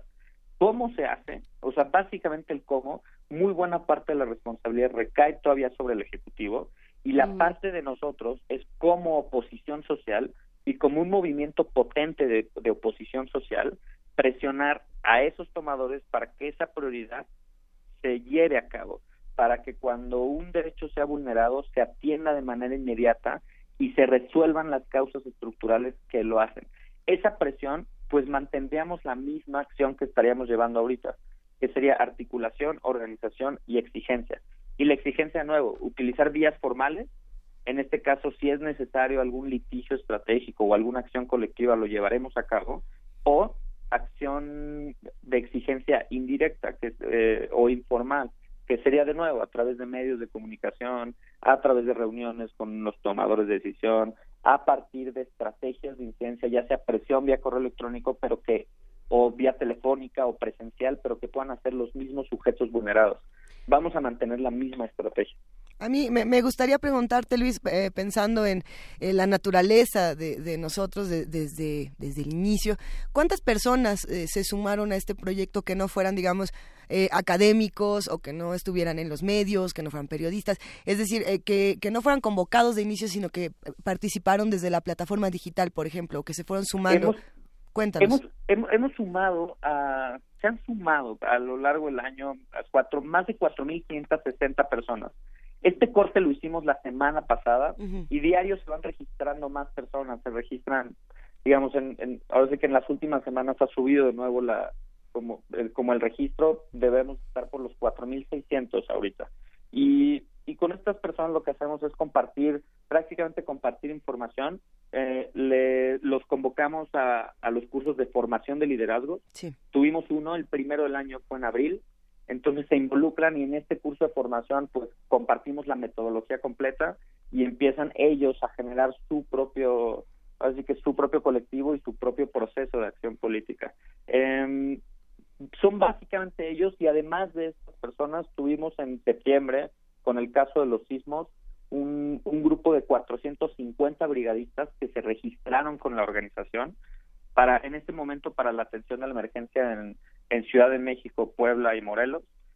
Y fuera de estas personas tenemos, digamos, hay unas, hay, hay equipos de staff que se han ido incorporando como voluntarios, eh, pues a lo largo del año. Estos han sumado casi, digo, el, o sea, uno de los momentos más, eh, digamos, con más intensidad en términos de acción de la organización. Hemos tenido hasta 25 personas en las oficinas, en las oficinas como voluntarios más eh, las personas que se suman con las representaciones estatales.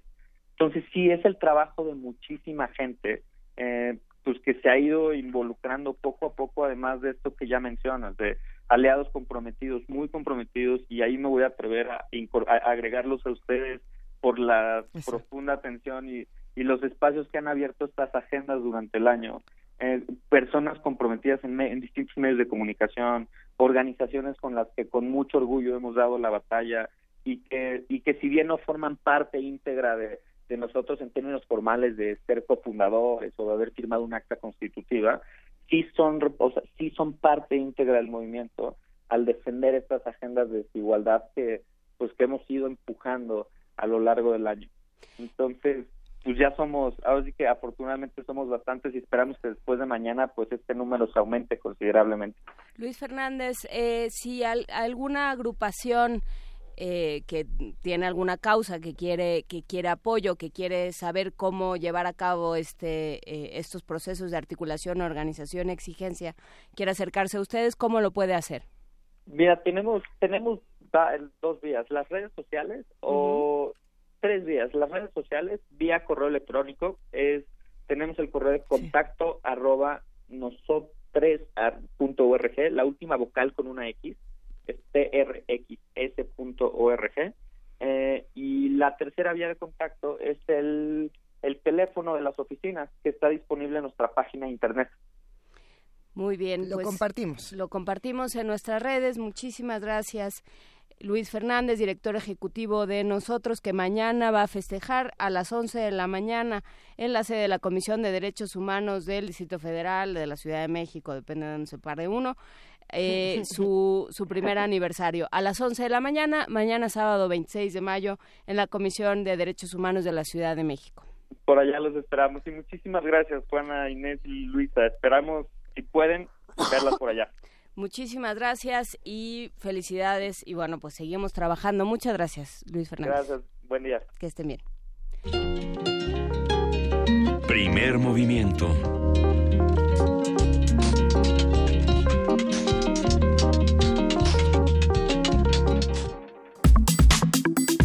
Nota Internacional. En Burundi, 73.26% de los votantes dio su apoyo al referéndum a la Constitución realizado la semana pasada, que tuvo una participación de 96.24%. Ándele, 96.24%. De acuerdo con los resultados oficiales dados a conocer, el 19.34% se manifestó en contra de la reforma constitucional que permitiría al actual presidente Pierre Nkurunziza gobernar hasta 2034. La coalición opositora de Burundi presentó ayer una solicitud ante el Tribunal Constitucional para que anule los resultados del referéndum al denunciar que la campaña electoral estuvo marcada por intimidaciones y arrestos de opositores, ahí está tu 96%, Hijo. y que no hubo voto secreto. ¿No hubo voto secreto? ¿Qué pasó en Burundi? A ver, vamos a revisar qué fue lo que pasó con este referéndum en Burundi. Vamos a hablar sobre la situación de ese país, cómo llegamos a ese punto que es lo, interesante. Para ello nos acompaña el maestro Jorge Alberto Tenorio Terrones. Él es maestro en Relaciones Internacionales, miembro del Seminario Permanente en Estudios Africanos y profesor del Centro de Relaciones Internacionales de la Facultad de Ciencias Políticas y Sociales de la UNAM. Eh, Jorge Alberto, ¿cómo estás? Muy buenos días. Buenos días, Luisa, Juana Inés y a todo el público. Qué gusto escucharte. ¿Qué fue lo que pasó en Burundi? Vámonos por parte de qué fue lo que pasó, pero cómo es que llegamos a, a este referendo tan interesante. Sí, pues eh, digamos, me gustaría solo recordarle al público que Burundi es un país que se encuentra uh -huh. en la zona de los Grandes Lagos, en el continente africano, y bueno, tiene como vecinos a Ruanda, República Democrática del Congo, sí. a Uganda, Tanzania. Entonces, eh, para contextualizar nada más, es un país que se encuentra en los Grandes Lagos. Ya habíamos eh, comentado este tema en otras uh -huh. ocasiones, habíamos tenido la oportunidad de hablar sobre lo que pasaba y sobre el miedo que se tenía un poco, digamos, en la comunidad internacional acerca de un nuevo conflicto étnico, porque justo esa es la perspectiva que se tiene cuando se habla de esta de esta región en particular y de estos dos países de manera muy precisa, que son Ruanda y Burundi que históricamente fueron una un reino, ¿no? Fueron dos países que estaban unidos y que se llamaba Reino Ruanda-Urundi o la otra Ruanda que sería Burundi. Y entonces habíamos comentado que a partir del 2015 el presidente Pierre Nkurunziza se había presentado eh, para ser elegido como presidente por eh, tercera ocasión para un tercer mandato okay. cuando la constitución de 2005 que era el resultado de los acuerdos de Arusha de paz y reconciliación en Burundi después de unas eh, un par de décadas de eh, guerra civil en esta región recordemos que también en los años de los 90 fue esta noticia tan mencionada sobre el conflicto en Ruanda, ¿no? Sobre este mal llamado conflicto étnico entre Hutus y Tutsis. Entonces, eh, Pierre Nkurunziza había sido presidente de 2005 a 2010 y de 2010 a 2015, que eran los dos términos de cinco años que le permitía la Constitución. Entonces se presenta para uno para un tercer mandato en el 2015 de 2015 a 2020 y empieza toda esta ola de protestas, ¿no? Por eh, obviamente porque la población estaba molesta ya que además de digamos en el ámbito de la democracia de no respetar la ley suprema eh, pues también estaba faltando los principios y valores fundamentales establecidos no solo en la constitución de estos nuevos o de estos estados africanos que nacen en la década de los 60 del siglo XX sino también porque en la Constitución están plasmados valores y principios fundamentales que han tenido las sociedades africanas pues a lo largo de la historia, ¿no? Entonces eso fue lo que nos llevó por, y, y cabe resaltar también que a partir del 2015 y a la fecha, bueno, se han suscitado todos estos hechos de violencia. A ver, eh, ¿Hay una tendencia en África a perpetuarse en el poder? Porque eh, muy solo en África. No, bueno, bueno es que eh, muy al principio de estas emisiones, eh, Jorge Alberto, hablábamos sobre este premio Mo Ibrahim que se le otorga a los específicamente a los expresidentes o exmandatarios africanos y se bueno se consideran una serie de factores que hayan ayudado al desarrollo de sus pueblos que hayan eh, combatido la corrupción que hayan digamos que hayan hecho bien su trabajo y no solo eso sino que se hayan apegado a los a los términos y a los tiempos de su mandato constitucional y luego se hayan ido Entonces, eh, ¿por qué salen estas cosas? O sea, esto permite pensar que hay una cierta tendencia entre los gobernantes africanos a, eh, a seguirse de frente. ¿O qué pasa? Sí, de hecho es, una de las cuestiones, digamos, más abordadas por eh, distintos especialistas o estudiosos de, de, África. Esta relación incluso que se hace entre, bueno, desde distintas perspectivas, por ejemplo, entre el poder y el tiempo. Pero el tiempo en el sentido, justo como lo mencionas, es de perpetuarse o de alargar los mandatos incluso en alguna ocasión habíamos comentado que una de las estrategias o prácticas muy comunes que se utilizan por parte de los gobiernos africanos, particularmente estos presidentes que quieren mantenerse en el ejercicio del poder, es ir alargando las elecciones. Entonces, eh, justo a través de eh, los hechos de violencia o de generar inestabilidad, no a partir de sus propios gobiernos y e, e incluso perdón con la ayuda de eh, o con la complacencia de estos eh, gobiernos extranjeros que por un lado los apoyan o los han apoyado durante mucho tiempo y por el otro lado eh, apoyan también estos mismos gobiernos extranjeros a milicias que están en contra porque se forman grupos militares que están en contra de estos gobiernos, ¿no? Entonces hay un doble juego ahí por parte de, digamos, ciertos países extranjeros, particularmente Estados Unidos, por ejemplo, en esta región de los Grandes Lagos, Estados Unidos es, es innegable la relación de Estados Unidos con Ruanda, simplemente, y con, por supuesto, con algunos otros gobiernos eh, de Europa, ¿no? Sobre todo de Europa occidental. Entonces, esa es una perspectiva. La otra perspectiva también es esta eh, tendencia de, de, llamar a este tipo de hombres eh, hombres fuertes, ¿no? O incluso en la zona de los Grandes Lagos hay un término que se popularizó, que es el, eh, los señores de la guerra. Los señores de la guerra. Ajá, los señores de la guerra, e incluso también hay otro término que se popularizó desde, digamos, este, la parte anglosajona, que es el neopatrimonialismo. ¿no? Que, que el neopatrimonialismo lo podemos ver en todos lados, ¿no? No solo en, en, África, pero se popularizó también en, en África, ¿no? Esta idea de que cuando una persona llega al gobierno, ya sea eh, mediante el presidencialismo el parlamentarismo en África, bueno, asume totalmente el control de todo eh, el gobierno a partir también de sus familiares, ¿no? Entonces empieza a controlar el gobierno pues a partir de la gente más cercana a él y los familiares no me refiero a la familia nuclear o a este, hermanos, eh, hijos, etcétera, sino a toda la gente cercana a ellos lo cual nos demuestra que pues es un fenómeno extendido en el en el mundo. El problema en, en África es que se ha concentrado eh, o se ha pervertido más bien. Yo siempre esa palabra este, me, me agrada, ¿no? Cómo se ha pervertido esta idea de eh, el poder en África a partir de las ideas incluso que se tenían eh, antes de la colonización, ¿no? Esta idea de la autoridad y del ejercicio de, de, del poder de que, estaba depositado en una persona, pero en una persona que tenía autoridad eh, ética, que tenía eh, autoridad física y en muchos otros ámbitos, ¿no? No solo en la parte política. Entonces, eh, esta cuestión se ha desvirtuado. Y algo interesante que me, me gustaría comentar rápidamente es por qué esto del referéndum, ¿no? y por qué esto de la perpetuación, sobre todo para que podamos entender un poco más y, y que no lo veamos como algo realmente sorprendente.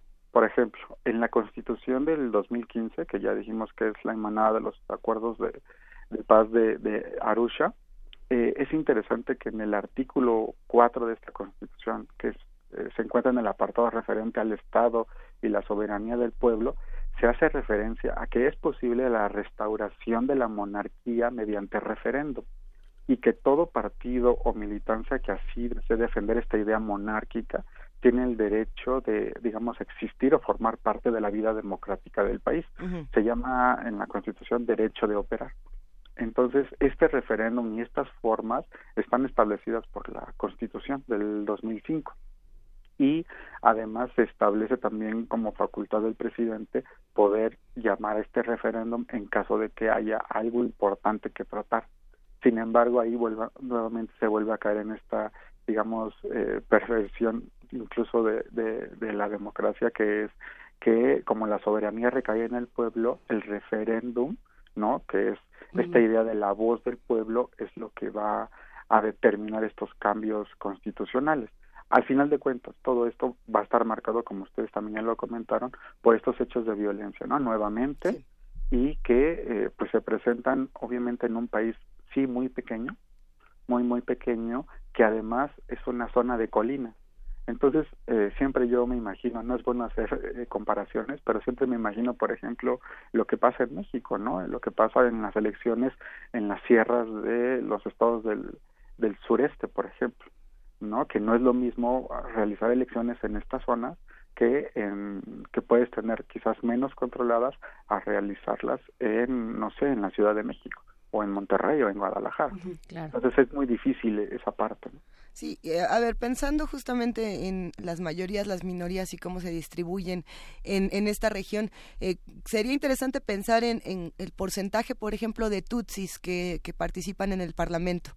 ¿No? Y en cómo es, eso podría o no cambiar con un referendo como este. Eh, y también pensar en estos números, ¿no? Del 96.24, 19.34% en contra, 73.26, digamos, apoya eh, este, este referéndum. ¿Qué pasa con, con, estos datos, con esta, digamos, violencia? Eh, el, no hay, no hay, digamos, aquí abstencionismo. Entonces, si, si este es un voto de violencia eh, y, se está pidiendo que se invalide, se va a poder porque en otras democracias dirían que el 8-8 está ahí, pues bueno, ahí tenemos el Brexit, ¿no? Y tenemos otras decisiones que dicen, pues se invalida porque se invalida. Y no se considera, por ejemplo, que la minoría está, digamos, de entrada. Sí, bueno, eh, son tres cosas interesantes que qué bueno que, que, lo mencionan y voy a empezar por lo último. Eh, ¿Qué pasa o qué podría pasar? El problema sigue siendo que no existen contrapesos. En este tipo ya de regímenes no existen contrapesos, ¿no? hacia el ejercicio del poder, que es algo que sí existía antes de la colonización. ¿Y por qué eh, siempre retomo esta también idea de la colonización? Porque a partir de la colonización se crea y se inventa, se, instaura en el imaginario esta noción de utus, esta diferencia y jerarquización conflictiva de utus, tutsis y una etnia que siempre se olvida en esta región, que son los toa, que de hecho es eh, interesante, los toa o batoa, que sería el plural, son los, eh, de acuerdo a ciertos mitos, son la población originaria de esta región. Sin embargo, los Tuas son la verdadera minoría de Ruanda y Burundi. Después siguen los Tutsi en número y finalmente los Hutus. Pero esta división eh, y diferenciación se instala en la colonización de, eh, eh, digamos, eh, de manera conflictiva, porque en realidad siempre ha habido movilidad y ha habido relación y matrimonios entre Hutus y Tutsis, que es, lo normal. De hecho, la, la, madre del presidente Nkurunziza, que es que Nkurunziza es Hutu, pero su madre es Tutsi y su padre era Hutu. Entonces, en realidad, esta, esta cuestión de, de Hutus y Tutsis ha sido una de las cosas que ha marcado la violencia no a partir de la de la colonización pero en realidad no existe diferencia o sea se iban moviendo hay escalas. Y obviamente eh, sí ha habido digamos cambios. Eh, los Hutus en algún momento que además eran agricultores, es otra idea también interesante porque ahí de manera civilizatoria se, en África se invirtió, los agricultores eran los menos avanzados y los pastores nómadas eran los más avanzados, ¿no? Para los europeos, contrario a lo que tendría que ser la lógica, ¿no? La agricultura fue un paso para la humanidad importante. Entonces, bueno, independientemente de esto, es eh, que no hay diferencia eh, o no tendría que haber habido diferencia con Hutus y Tutsis, pero bueno, esto fue lo que llevó incluso a lo que pasó en, en Ruanda, ¿no? Y bueno, esta idea de participación, esta idea que se crea en el imaginario incluso de algunas personas y sobre todo hoy en día de los jóvenes es lo que lleva a la violencia. Algunos autores y, periodistas en África dicen que es hora de que los jóvenes tomen las riendas de lo que está pasando, pero al mismo tiempo son las milicias de jóvenes y los partidarios jóvenes de, de en el caso de Burundi del, partido en, el poder que son los que han intimidado a las personas para que votaran o las que intimidaron para que votaran por el referéndum y por el sí a los cambios en la Constitución. Eh, que ahí es muy interesante esto que planteas, no solo la participación de los jóvenes, sino esta idea y, y por lo que por lo que planteas, Jorge Alberto, eh, la la frontera tan porosa entre el presidencialismo y, y la monarquía. O sea, ¿qué, qué tanto no sé eh, si vale la pena, si se lo están preguntando los mismos estudiosos y académicos de cada uno de los países, si se están preguntando qué tanto esa transición democrática con todas las, eh, las comillas del caso le resulta, no le resulta, si le resulta mejor regresar a ciertas, eh, a ciertas prácticas tradicionales. O sea, creo que a nivel mundial nos estamos preguntando qué hacemos con esta democracia que hemos, eh, que, que, hemos instaurado, qué tanto nos está funcionando, qué, con qué nos quedamos y con qué no. Y no sé qué esté sucediendo en ese sentido en África.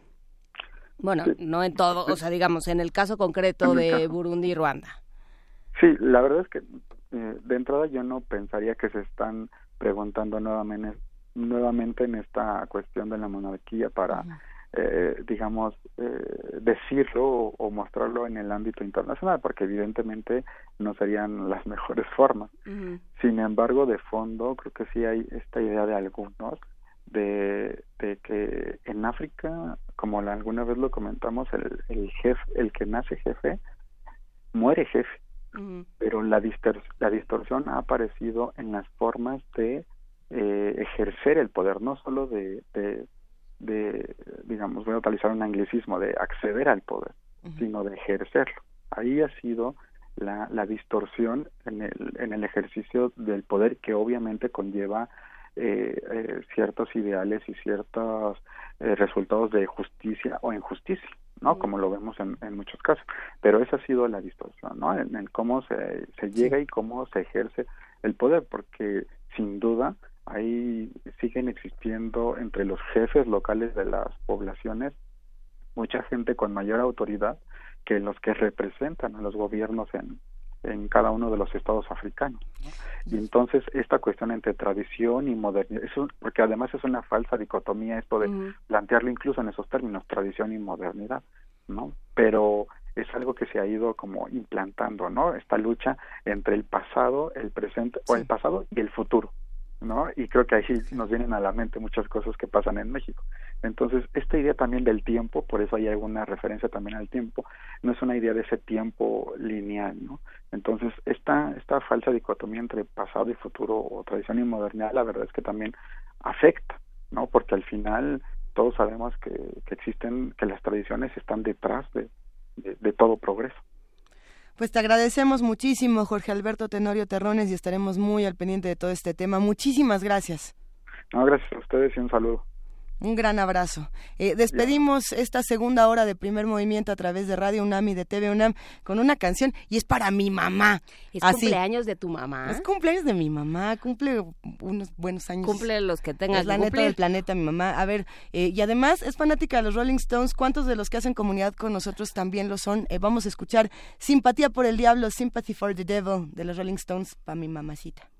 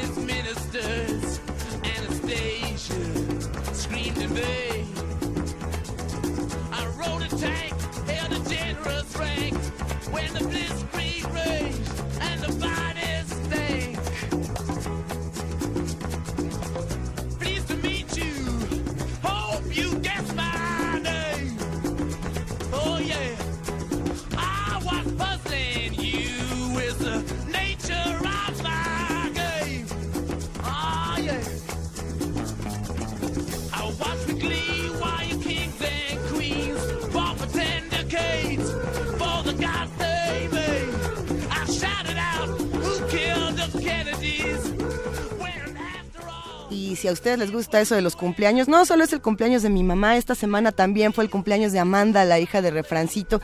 También fue cumpleaños de Arturo, nuestro ingeniero en cabina, que nomás no quiere decir nada. Muchas felicidades, te queremos mucho. También es cumpleaños de tu papá, Arturo. Hoy, hoy mismo es cumpleaños de tu papá. Si es cumpleaños de alguno de los radioescuchas que hace comunidad con nosotros, escríbanos. ¿Saben de quién también va a ser cumpleaños? Mío, el lunes, de Benito Taibo, el 31. El cumpleaños del papá de Gina, que es el Topito Virolo, también va a ser. Es un mes de muchos cumpleaños. Qué bueno ser geminiano. Vamos a una pausa.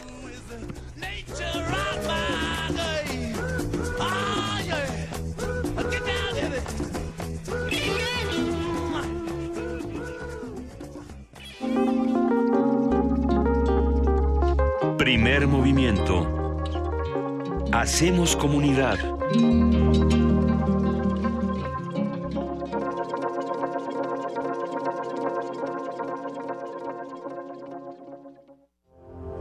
M68. Voces contra el olvido. Una serie que rescata los testimonios de quienes vivieron los acontecimientos. Era una sociedad efectivamente muy represiva. Yo sí pensaba que estábamos haciendo algún tipo de revolución. Entonces ser joven ya era ser joven del mundo, no solamente de México. Es que era tanta calumnia en nuestra contra que tuvo el efecto contrario. ¿Recuerdas? Batallón Olimpia, no disparen. Y empiezan a disparar también. Entonces hay fuego del ejército, hay fuego del batallón Olimpia, hay fuego de los francotiradores y en medio de la manifestación. En enero de 68 voy a la alberca de la Vocacional 7 y alguien va a la Sinfonola a poner una canción de Los Panchos. Termina en 68 y lo que estoy oyendo ya es a Jim Morrison. Comienza el 5 de junio. Acompáñanos todos los martes a las 10 de la mañana. 96.1 de frecuencia modulada. Radio UNAM. Experiencia sonora. Nueva Alianza presenta una historia de la vida real. Bueno, a ver, permítame tantito. Un tal Ricardo. Ay, no, ni loca. ¿Cómo tiene tu número? Se lo sacó Margarita con engaños. Ella me dice que la trató pésimo. Solo quiere hacer su voluntad. ¡Qué horror! Tiene una familia en Estados Unidos. A ver, chamaquito. Dice mi hija que no está. Y que por favor, la deje de estar molestando. Hay elecciones en la vida en las que no se puede dudar. Piénsalo bien. Esta historia continuará. Los candidatos y candidatas de Morena trabajarán con honestidad y compromiso con México. Con ellos tendremos un Estado de derecho y democrático. Habrá empleo y educación gratuita y de calidad en todos los niveles. Se rescatará el campo, se promoverá el desarrollo económico, se aumentará la pensión de adultos mayores y se combatirá la inseguridad.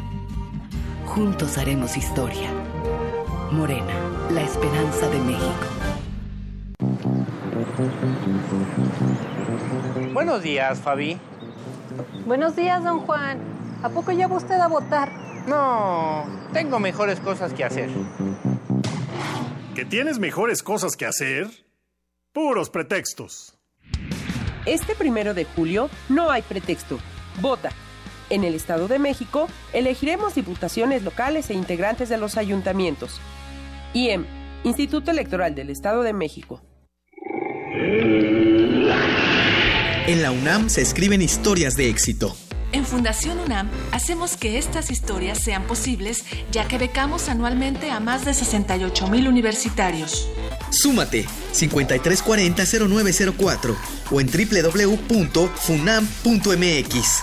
Contigo hacemos posible lo imposible.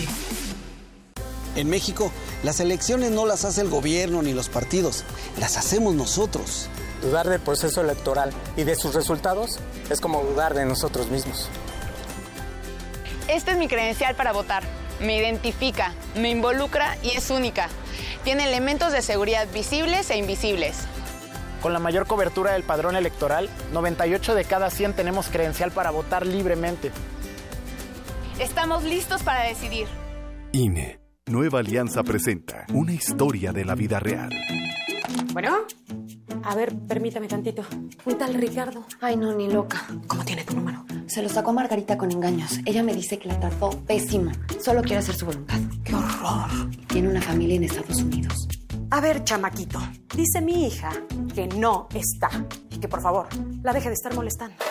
Hay elecciones en la vida en las que no se puede dudar. Piénsalo bien. Esta historia continuará. Vota por el PES, vota por Andrés, vota por Encuentro Social. Vota por Andrés, vota por el PES con Andrés. Vota diferente con el PES, PES, PES. Apoyo a la familia con Andrés Manuel. Vota diferente con el PES, PES, PES. Vota por el Encuentro Social. Vota por el PES, vota por Andrés, vota por Encuentro Social. Vota por Andrés, vota por el PES con Andrés. Candidato de la coalición Juntos Haremos Historia.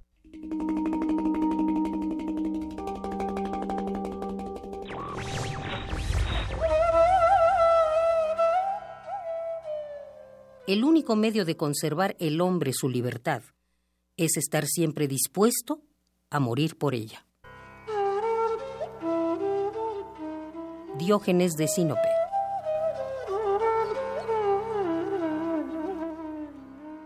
Radio UNAM. Primer movimiento. Podcast y transmisión en directo en www.radio.unam.mx.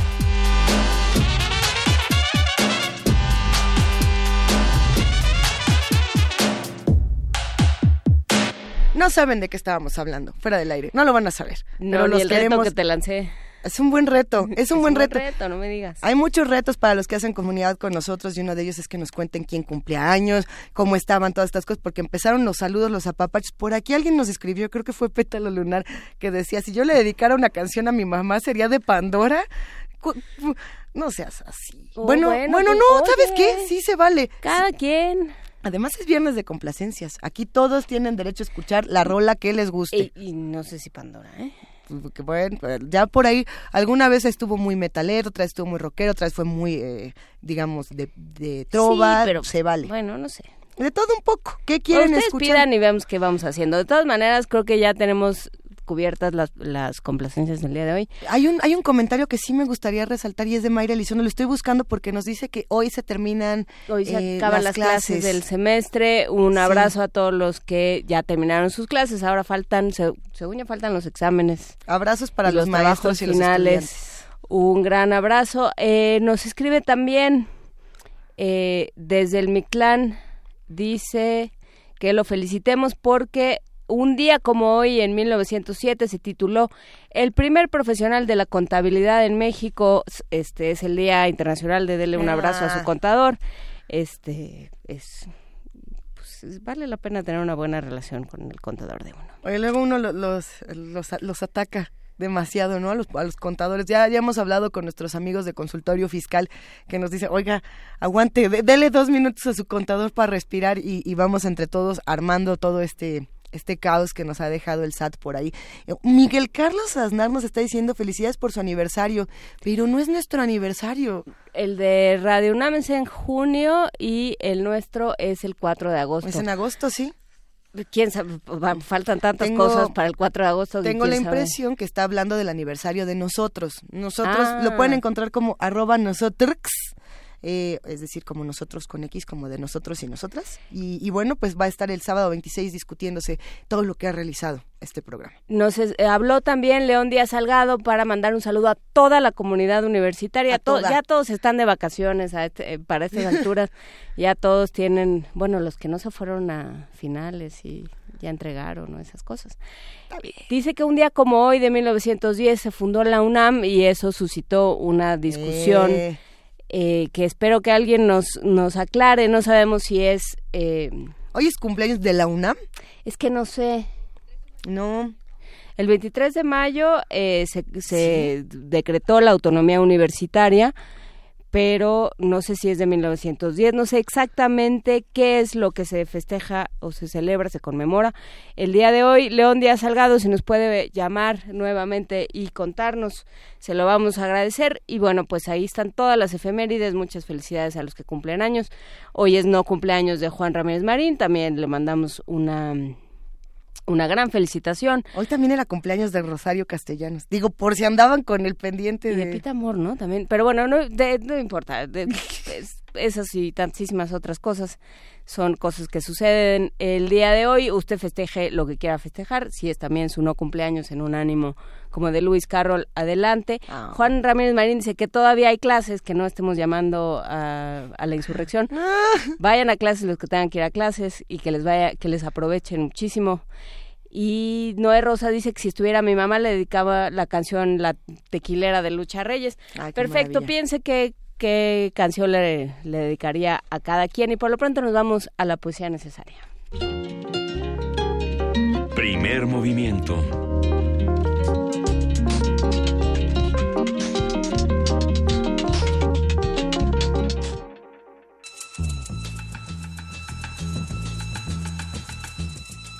Es hora de poesía necesaria.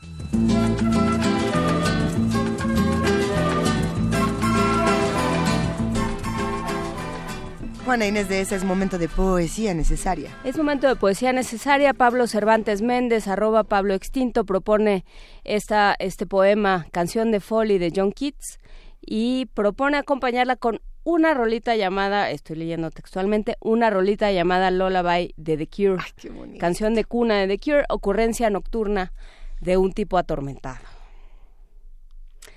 Vamos a escuchar de John Keats, Canción de Folly.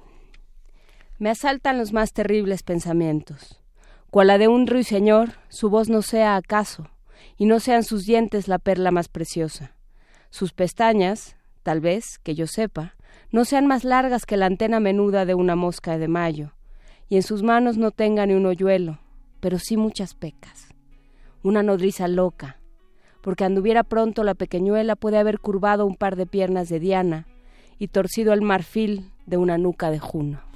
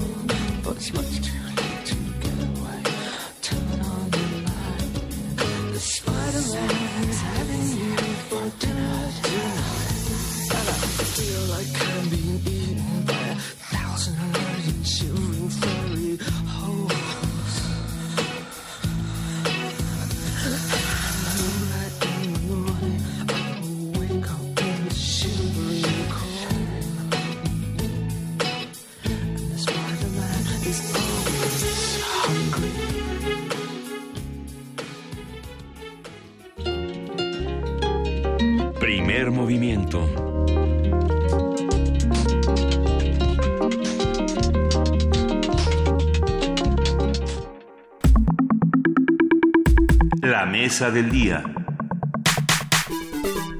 De acuerdo con la Real Academia de la Lengua Española, el término ciudad es un conjunto de edificios y calles regidos por un ayuntamiento cuya población densa y numerosa se dedica por lo común a actividades no agrícolas.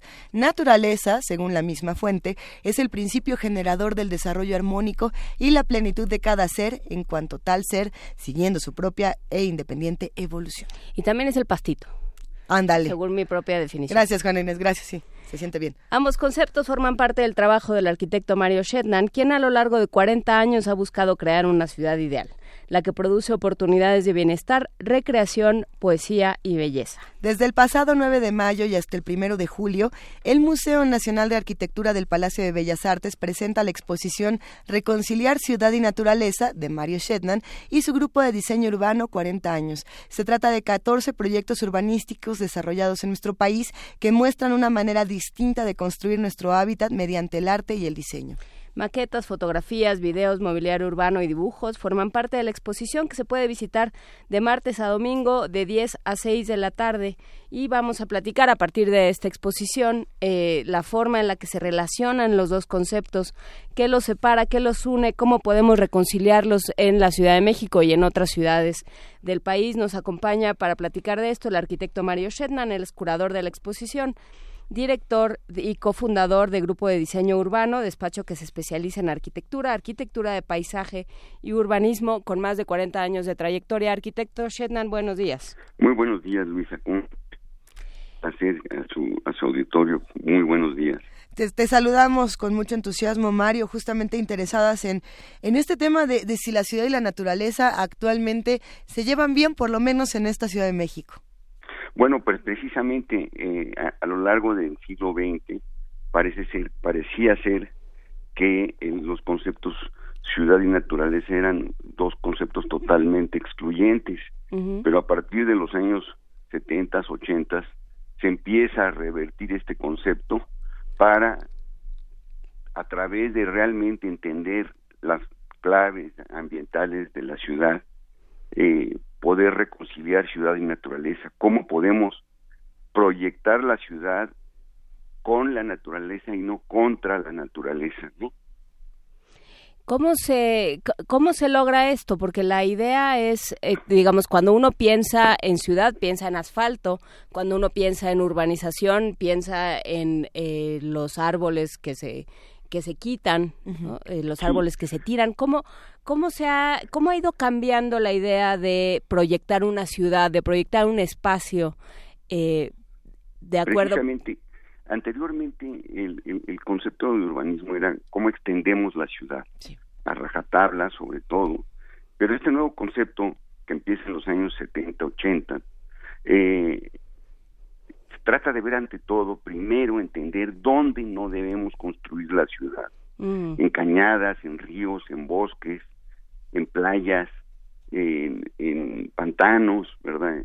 Etcétera, etcétera. Es, es, definir ante todo cuáles deben ser los elementos que definan que la ciudad no debe crecer allí, que debemos de conservar esos elementos. Uh -huh. Y a partir de eso entonces empezar a entender donde podemos realmente diseñar y, y construir la ciudad. ¿no?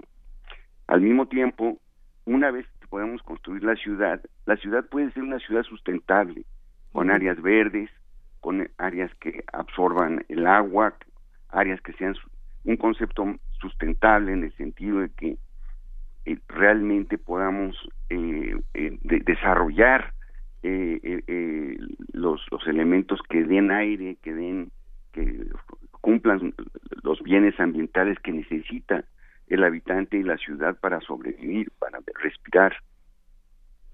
Sí, desde, digamos, las ciudades se habían pensado como eh, un lugar donde hasta cierto punto se respetaba la naturaleza domesticándola, ¿no? Y pensando sobre todo en las ciudades occidentales. Y entonces, o en este esquema occidental de ciudad, pensando en los jardines de las casas, pensando en los parques públicos, o sea, las grandes ciudades que se fundaron o que se planearon en los siglos XVIII y XIX tenían estos, eh, tenían pensados estos grandes parques al centro o tenían casas con grandes jardines. ¿Qué pasó con eso? ¿En qué momento crecimos o en qué momento decidimos que eso no era importante? Sí, precisamente la ciudad histórica, la ciudad que se, se, se, se planearon y se construyeron durante la colonia este, en forma de damero, de- en forma de retícula. Esa retícula simplemente estaba, digamos, conciliada a través de construir manzanas y dejar ciertas manzanas para parques, para áreas verdes, ¿no? Ese era un concepto que se viene pues de- desde Vitruvio, que, que se que se desarrolla aquí en México y en toda Latinoamérica con la con la fundación de ciudades. Posteriormente viene el automóvil eh, en principios del siglo ya 20, ¿verdad? Mediados del siglo 20 y se se, se pues se, se da, se da como pr- principal factor la comunicación a través del coche, ¿no? Y entonces esto genera una expansión tremen- tremenda en la ciudad, una expansión horizontal y una un, y un arrasar todo lo que esté an- an- ante la ante la vialidad, ante ante esta necesidad de moverse a través del coche. Ahora bien, que e- es interesante esta reflexión de, de los automóviles y el transporte público, pensando que eh, tenemos también este otro discurso de la culpa la tienen todos los que tienen coche. eh, y, y no pensamos que a lo mejor esta ciudad justo está construida y diseñada para que la gente solo pueda tener un coche, pensando en, en estos diseños, digamos, donde hay eh, pequeñas eh, zonas satélite alrededor, digamos, del centro y todos tienen que viajar en coche porque si no, no llegan. ¿No? Y- Claro. Y, entonces decimos, es que parece eh, un círculo vicioso, parece que alguien está jugando de pronto con mi mente y con mis recursos. Eh, ¿Qué pasa con, con esta otra parte cuando el diseño, la belleza, la misma naturaleza tienen que convivir con una necesidad eh, en cierto punto desmedida por parte de los habitantes? Claro, eh, precisamente eh, a, a- a partir de, de los años 50 y 60 que empiezan a explotar las ciudades en términos de, de número de habitantes, ¿no?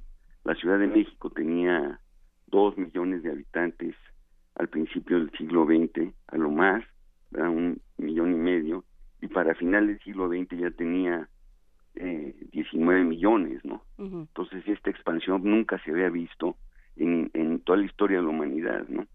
Entonces esta expansión crea esta necesidad de transportarse, la, la infraestructura pues queda totalmente rezagada y por supuesto también todo el aspecto ambiental. Eh, en los años 70 llegamos a, en la Ciudad de México y en, muchas otras ciudades del mundo a estar realmente, eh, digamos, en peligro de, extinción, digamos, con, la contaminación, con el aire y con eh, pues eh, la, falta de oxígeno, de áreas verdes, de recreación, etcétera, etcétera. Se había privilegiado solamente, solamente uno de los factores de la ciudad, que era que era el movimiento, ¿no? Ujú. ¿Y cómo se revierte esto? ¿Qué, qué experiencias se tienen en otras ciudades? ¿Qué hacer con esta ciudad en concreto y con otras eh, de, de la República Mexicana? O bueno, sea, precisamente eh, de esto se trata la exposición, ¿no? Mostrar que sí es factible generar áreas verdes, generar espacios públicos, generar eh, el cerramiento de fábricas y, y reconvertirlos en, en, en lugares de, de recreo, de, de áreas verdes, ¿no? Como como es este eh, la, la ex refinería de Azcapotzalco que nosotros hicimos, ¿verdad? Ahí está expuesta en la, en la exposición, como son otras zonas, por ejemplo, como la, el Parque Nuevo de la Mexicana, donde era una antigua mina de arena y grava y que se reconvierte en un parque público, ¿no? Abierto, ¿verdad? Este, en, en áreas que están captando agua de lluvia, como en otros proyectos que tenemos, como en el Tecnoparque de Azcapotzalco, un desarrollo muy importante de cerca de 16 hectáreas, donde estamos captando todo el agua de lluvia, está infiltrando agua de- en el subsuelo constantemente a través de toda esta captación de lluvia, eh, e- etcétera, ¿no? Entonces eh, tenemos tenemos estos espacios públicos, espacios públicos, por ejemplo, como el eh, eh, este el canal de la cortadura en Tampico, que también se está, se está exponiendo, que era un antiguo canal prácticamente de aguas negras y que ahora es un parque lineal en donde puedes realmente transitar a través de, de, de- de- plazas, de, recorridos y de una y de lanchitas, ¿no? Mm. En Entonces son demostraciones totalmente factibles, reales, palpables, que se han venido construyendo, ¿verdad? A lo largo de, de, pues, de 15, 20 años que hemos estado trabajando eh, en, en- en estos proyectos que estamos mostrando, ¿no? Eh, está también el Parque Ecológico Xochimilco, ¿verdad? Que hicimos en los años 90, pues donde ya se, se rescataron cerca de 400 hectáreas que estaban totalmente eh, pues eh, eh, en, en- en peligro de extinción, ¿verdad? Se recuperaron, eh, recuperaron chinampas, se recuperaron, se hizo un gran parque que es el que nosotros hicimos eh, y que con esto se, se volvió a, a, a proteger la chinampería ¿no? de Xochimilco.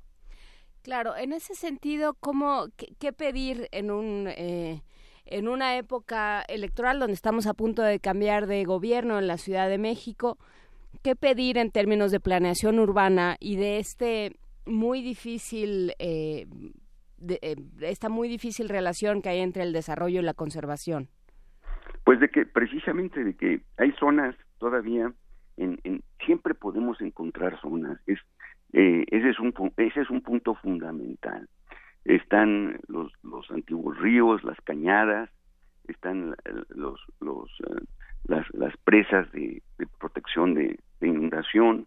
Está, por ejemplo, la- el resto de la chinampería que hay en en, eh, en Chalco, están los cerros de la Estrella, está una enorme cantidad de espacios que en realidad están abandonados y, y que se pueden totalmente recuperar como espacios públicos, espacios verdes, espacios ambientales para esta ciudad.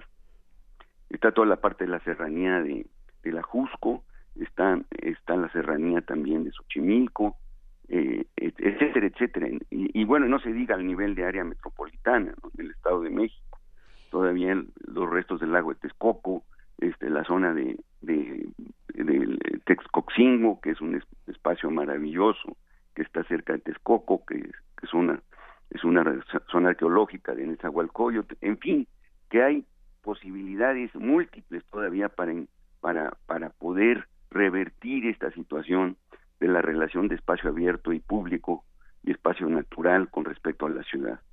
¿Y cómo, eh, cómo enseñarlo? Digamos, ustedes eh, en el en el grupo de diseño urbano están muy vinculados eh, con, con diferentes universidades y, y centros Claro. académicos del país. ¿Cómo enseñar, eh, por ejemplo, a respetar, a, a trabajar de la mano con las comunidades, a, a respetar eh, ciertas eh, tradiciones, a no imponer un diseño por encima de lo que siempre se ha hecho, de lo que de lo Bueno, que pues, necesita la comunidad? Sí, precisamente eh, existen nuevas disciplinas, eh, un urbanismo ambiental, un urbanismo sustentable, eso ya son carreras, son son digamos especializaciones que vienen desarrollando las distintas universidades, la Universidad Nacional, la Universidad Iberoamericana, la UAM, etcétera, etcétera, y se han desarrollado también eh, eh, No hay se ha problema. desarrollado la carrera de arquitectura de paisaje en la UNAM, ¿no? que ya tiene también 25 años y que ha ido produciendo poco a poco muy, muy, muy, eh, mucho menos de lo que nosotros hubiéramos deseado. Eh, profesionistas precisamente en estas áreas del diseño de la ciudad.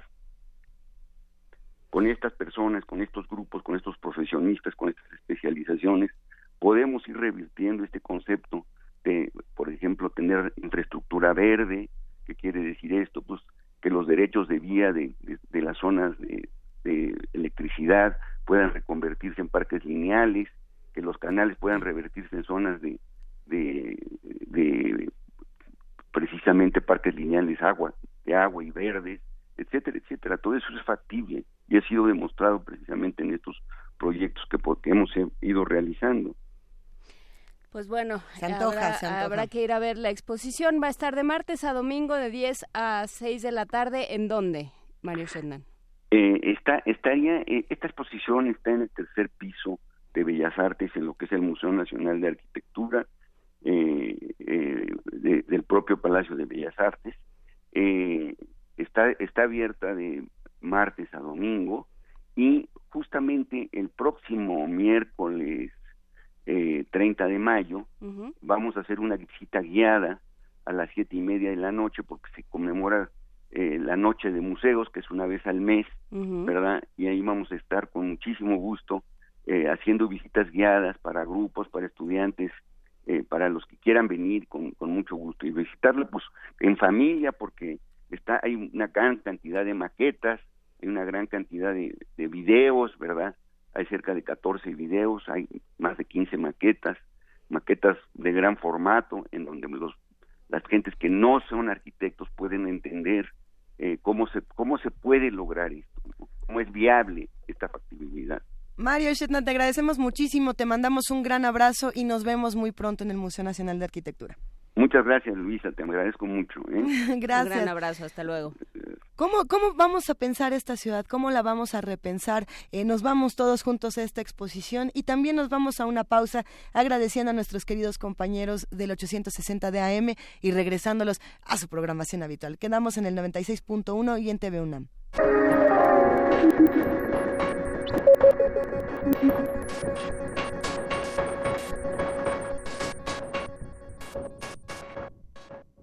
Y nos vamos a un poco de música, querida Juana Inés de esa. que La está- número dos, ¿estás segura? A ver, ¿cuál te gusta? ¿O cómo? ¿Qué, qué Pues complacencias? es que ya Cuéntamelo no, todo. ¿No te hace que ya como que le dimos la, compla la compluguimos? A ver. ¿qué, ¿qué complacencias tenemos pendientes? Hay varias, vamos a ver, vamos Ajá, viendo. El beso que te di de Atemperados, la Está tenemos por ahí. padre. A ver, ¿qué otra hay? Están echándole un quinto al piano, me parece. Nada más cuéntanos cuáles, digo, no las No, vamos a poner todas todas. las demás. pero- Ah, I Got You, I Feel Good de James Brown. Ah, para Laura. qué padre está Yo diría esa. que los atemperados porque no hemos... Ah, no. ¿Cuál? I- de James Brown, I Got You, I Feel Good para Laura. Órale. I knew that I would not. I feel good. I knew that I would not. So good, so good. I got you. Oh, wow, I feel nice. A sugar and spice. I feel nice. A sugar and spice.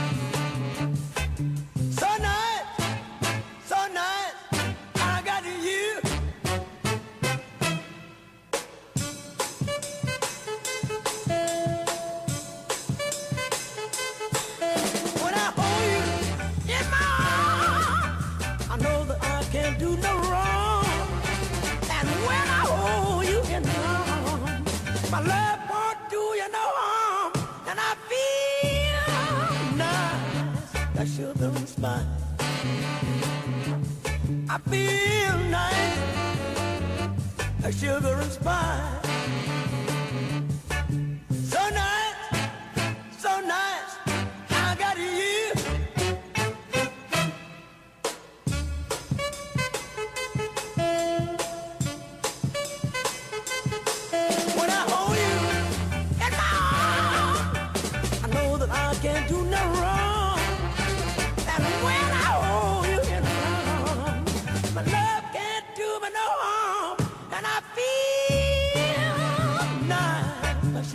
Spice. I feel nice, sugar and spice.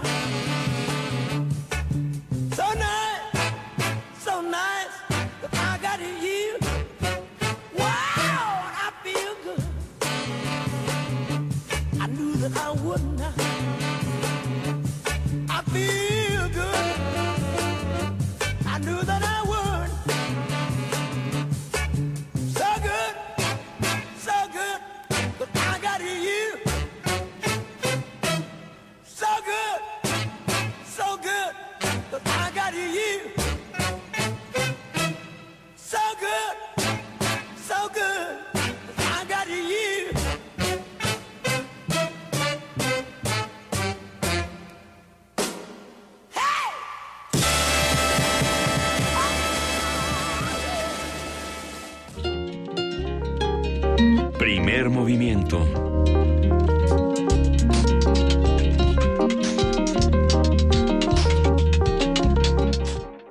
Y entonces, mientras estábamos todos aquí bailando un, un poquito de, de James Brown, eh, nos, nos preguntábamos cómo es eh, revivir las canciones más icónicas y cómo es cambiarles el, el significado, cambiarles el ritmo. Esto justamente porque ayer fue el cumpleaños número 77 de Bob Dylan. Eh, querido y odiado, algunos lo aman por su música, otros dicen este no se merecía ningún premio literario, otros dicen bueno, es que sí. Y en esas discusiones llega Bob Dylan a sus 77 años y la mula de siete le está haciendo un homenaje que está súper interesante entre rock, blues, tradiciones líricas de América Latina, México. Eh, Frino, ¿estás ahí? Aquí estamos. Muy buenos días. ¿Cómo estás, querido Frino? Buenos días, cuéntanos. Bien, bien, muy bien. Pues eh, efectivamente, festejando los 77 años de Robert Zimmerman, alias Bob Dylan, y también festejando pues ese premio del que muy bien decías tú, algunos eh, reniegan y otros seguimos en la, en la en el éxtasis de, de que le dieran el premio Nobel a un poeta que canta, no a un poeta que escribe. Exactamente. Y bueno, ¿cómo se, ¿cómo se juntan Bob Dylan y el guapango? ¿Qué pasa cuando se juntan Bob Dylan y el guapango, Frino? Pues mira, justo eh, lo, que comentabas, ¿no? Eh, para nosotros el premio a Bob Dylan no solo reconoce eh, la trayectoria y la obra de un extraordinario compositor de canciones, sino que es también una apertura, es un guiño que le hace la academia al reconocimiento del canto como una extensión de la literatura y siendo justos tendríamos que decir que el canto fue el origen de la literatura porque como seres humanos tenemos más de 200 mil años cantando y escribiendo, fíjate tú, tenemos apenas cinco mil. Entonces, eh, haciendo justicia, los poetas, los aedas, los rapsodas fueron los primeros eh, escritores de literatura de alguna manera en el viento. Y pensando eh, justamente en esto, en toda la tradición que tenemos para contar estas historias, Bob Dylan es, es muy reconocido, Frino, justamente por, por este... como este grupo de, de, de de cantautores, de compositores como eh, Tom Waits, por ejemplo, como Leonard Cohen, que dijeron, no me importa contar la historia que quiero contar, no tengo que tener un corito pegajoso, no tengo que caerle bien absolutamente a nadie. Eh, eh, es un riesgo el que se toma, es una gran apuesta, porque puede pegar en el caso de Bob Dylan, pero son muchos otros los rockeros que se pierden en el camino de no me importa no caerle bien a nadie. Así es, y ahí es donde se engarza el guapango arribeño, ¿no? Son músicas que cuentan, son músicas eh, que hacen la crónica de las comunidades a las que pertenecen.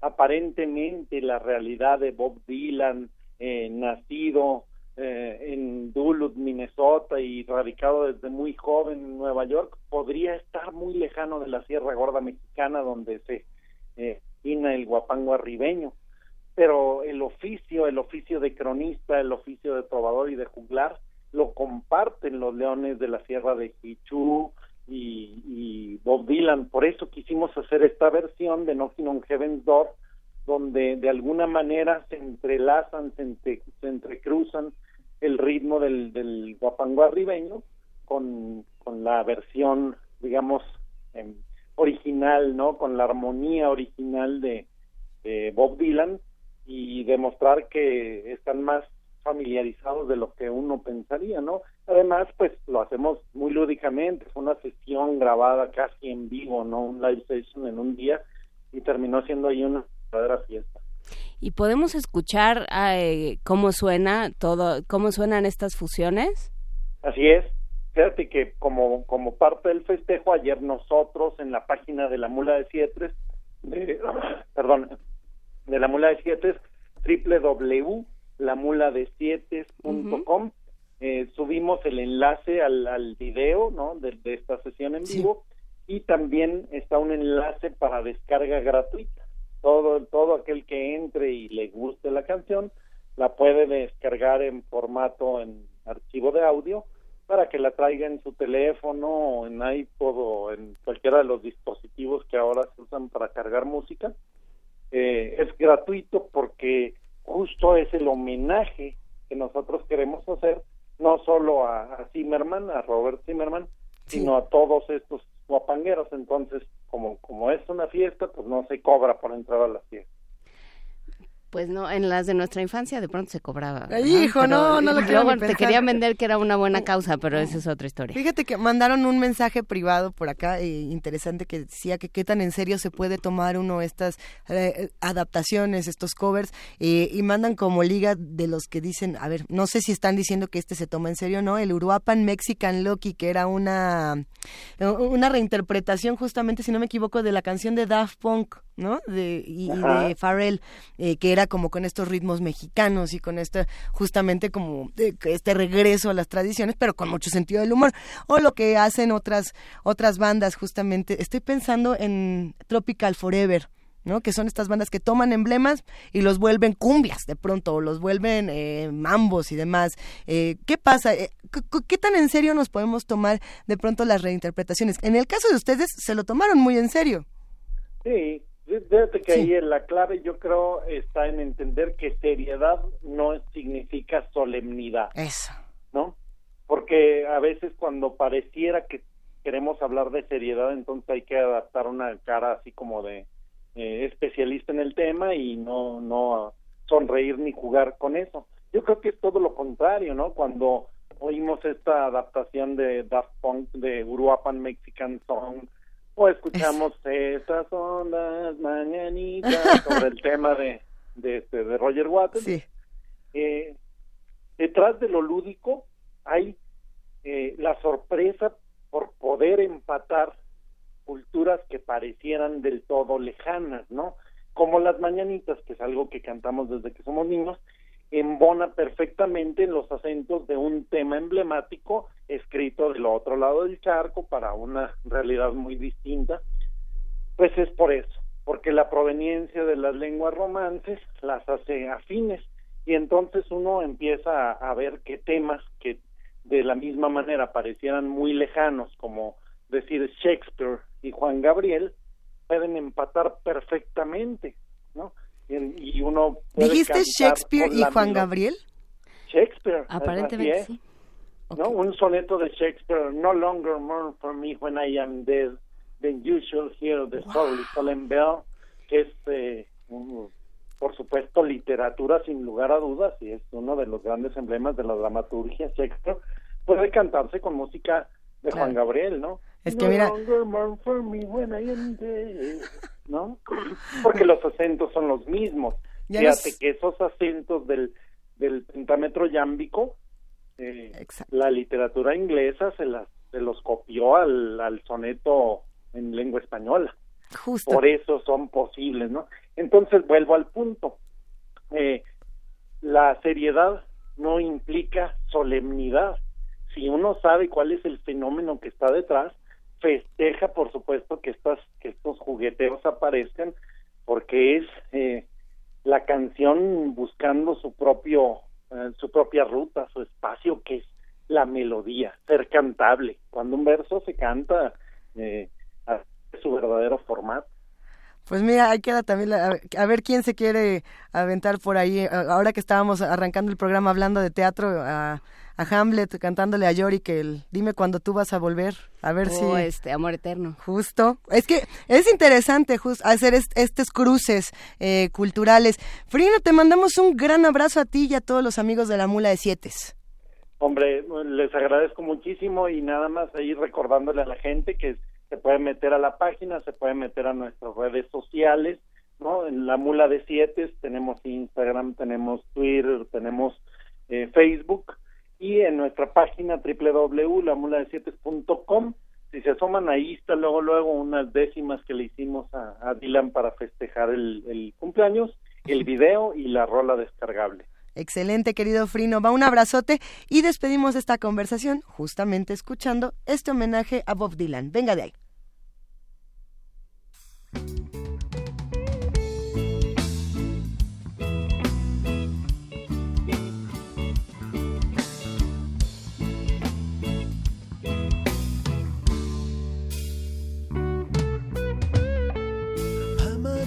This much off from me. I can't use it anymore. It's getting dark, too dark to see. Feels like I'm knocking on heaven's door. Knock, knock, knocking on heaven's door.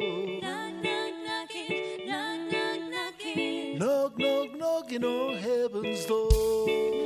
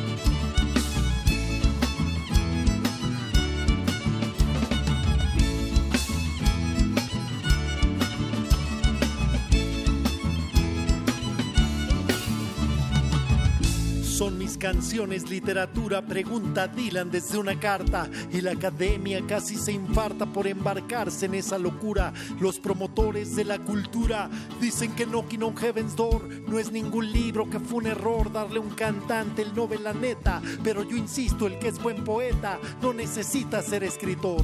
Los versos viven en las canciones como los diálogos en el teatro. Citando a Shakespeare le puso un 4 a los expertos en las cuestiones de promover nuevas ediciones como bestseller de librería, porque Bob sabe que la poesía nace también con un instrumento y la respuesta sopla en el viento, el verso es letra con melodía. Siguen cantando los trovadores y los juglares en nuestro oído, en cada nuevo verso leído suenan guitarras, flautas, tambores y los raperos son escritores o son cantantes que flow destilan en cada estrofa que ellos maquilan, viven Bocacho, Petrarca y Dante como en aquella piedra rodante que en los 60 lanzó Bob Dylan.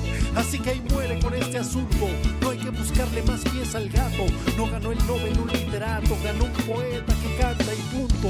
Para cerrar el tema pregunto, no estoy saliéndome del carril con tantos versos en el atril, tras tantos discos y tantas giras, Bob Dylan neta ya sin mentiras, ganaste el Nobel. How does it feel?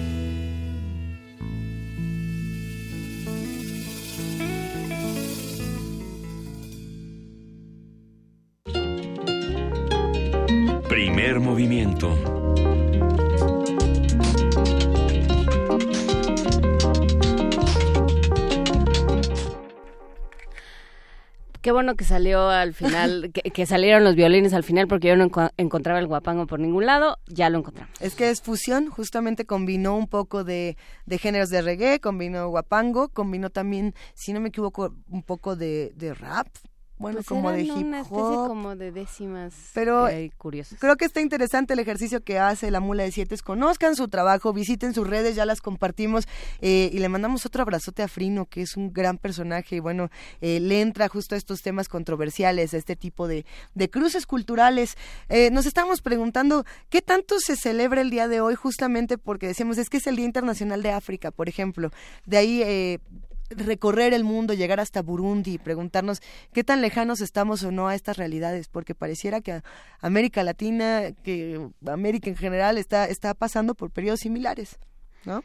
Justamente, eh, pero bueno, eh, nos escribió, bueno, nos llamó León Díaz Salgado y nos dijo que era un- que se fundó la UNAM un día como hoy de 1910. En realidad se fundó la Universidad Nacional de México el Ujú. 26 de mayo por decreto del entonces presidente Porfirio Díaz y eh, gracias a los empeños. Y estamos leyendo la página de la Fundación UNAM no literalmente porque está muy fea la redacción, pero estamos parafraseando que por el empeño del maestro y pedagogo Justo Sierra y, eh, y por decreto presidencial de Porfirio Díaz se fundó el 26 de mayo de 1910 la Universidad Nacional de México. Ya después, sí, como nos han dicho en redes, se, eh, se nombró mm, pues una entidad autónoma con todo lo que aquello tiene, lo que aquello conlleva y pues en esas estamos, Luisa. En esas estamos, querida Juana Inés. de Felicidades a toda la comunidad universitaria, ahora sí, como dijo León Díaz. Felicidades a todos, todos los que hacemos esta universidad. Eh, para ustedes viene un regalo y es una mini producción de taxidermia de colmillos y garras. Tengo la impresión de que esta taxidermia está dedicada a, a un personaje que se ha vuelto famoso por la literatura y el cine, si no me equivoco. Cuando hablamos de Pennywise, estamos hablando del payaso que forma parte de la película It, que tiene que ver con el libro de Stephen King. Eh, no, no se parece la primera adaptación a la segunda adaptación, no se parece el libro a ninguna de las dos, y por eso vale la- el gusto leer el libro, ver las películas y entrarle a taxidermia de colmillos y garras, a ver si sí es lo mismo. ¿Qué tal que Pennywise ya me lo están poniendo como otro? Vamos a escuchar.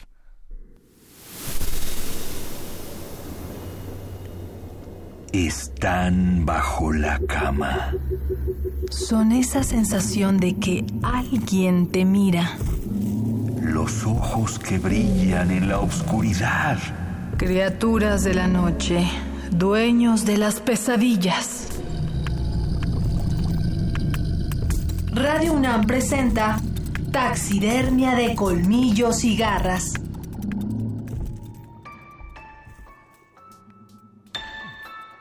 Pennywise.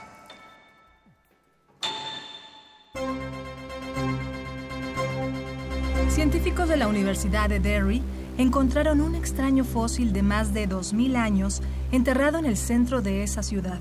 En entrevista en vivo, el paleontólogo mexicano Juan Esteves, quien hace una residencia en la institución, nos habla del descubrimiento. Doctor Esteves, buenas tardes. Sí, bueno, sí. ¿Me escuchas bien? Perfectamente, doctor. Estamos al aire. Este, sí, sí. Eh, Lamentablemente no alcanzamos todavía a desenterrar por completo este objeto. Hay bastante polvo que no nos permite buena visibilidad. ¡Carajo, carajo! E- Es una nave. Parece ser una nave. Hay una niebla verde. Se está quitando. ¿Oyes eso? Doctor, de este lado del auricular no escuchamos muy bien. Es. Es una caja de música. Mi mamá. Mi mamá era bailarina. Mi, mi, mi, mi, mi mamá. ah, Mi mamá ahí está. ¿Qué te pasó? ¿Por qué no tienes ojos, mamá?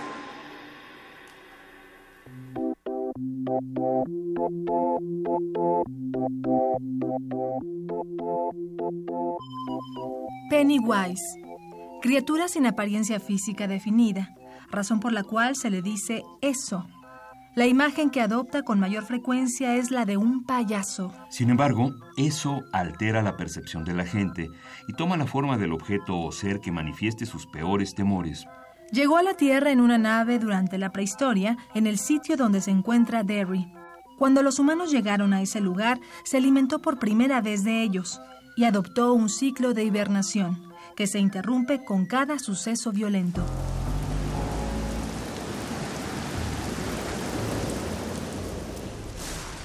El terror comenzó con un barco de papel que flotaba a lo largo del arroyo de una calle anegada de lluvia. Un chiquillo de impermeable amarillo y botas rojas lo seguía alegremente. Su nombre era George Denbrook. La embarcación llegó hasta una alcantarilla y se perdió en ella. El pequeño asomó su cabecita para ver el destino de su nave. Una voz le habló desde dentro de la coladera. Hola, George. Adentro había un payaso. Tenía cómicos mechones de pelo rojo a cada lado de la calva y una gran sonrisa pintada alrededor de la boca, de la cual sobresalían sus colmillos amarillentos. Llevaba un traje de seda con grandes botones color naranja. Sostenía en una mano un manojo de globos de colores, en la otra el barquito de papel de George. ¿Quieres tu barquito, Georgie? Sí, sí, sí, lo quiero. ¿Y un globo? ¿Quieres un globo? Mm, ¿Flotar? Oh, sí, claro que sí. También tengo algodón de azúcar. George estiró la mano. El payaso le sujetó el brazo. Flotan, Georgie. Y cuando estés aquí abajo conmigo, tú también flotarás. Eso sujetaba el brazo de George. Tiró de él hacia aquella horrible oscuridad por donde el agua corría. El niño intentó apartarse y empezó a gritar como un loco. Sus gritos eran agudos y penetrantes y a lo largo de toda la calle. El hombro del pequeño chocó contra el borde y de pronto sonó un desgarro. Hubo un destello de agonía y George Denbrook dejó de existir. El lado izquierdo de su impermeable estaba de un rojo intenso. La sangre fluía hacia la alcantarilla desde el agujero donde había estado el brazo. Un trozo de hueso horriblemente brillante asomaba por la tela rota. Pennywise o Eso, criatura que come humanos, creada por Stephen King.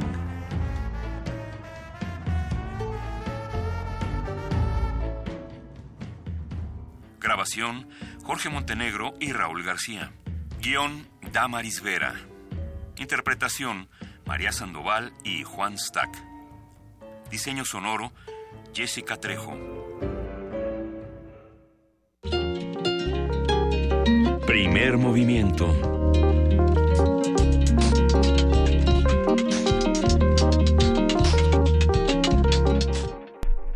¿Quieres un globito, Luisa? Siempre, Georgie.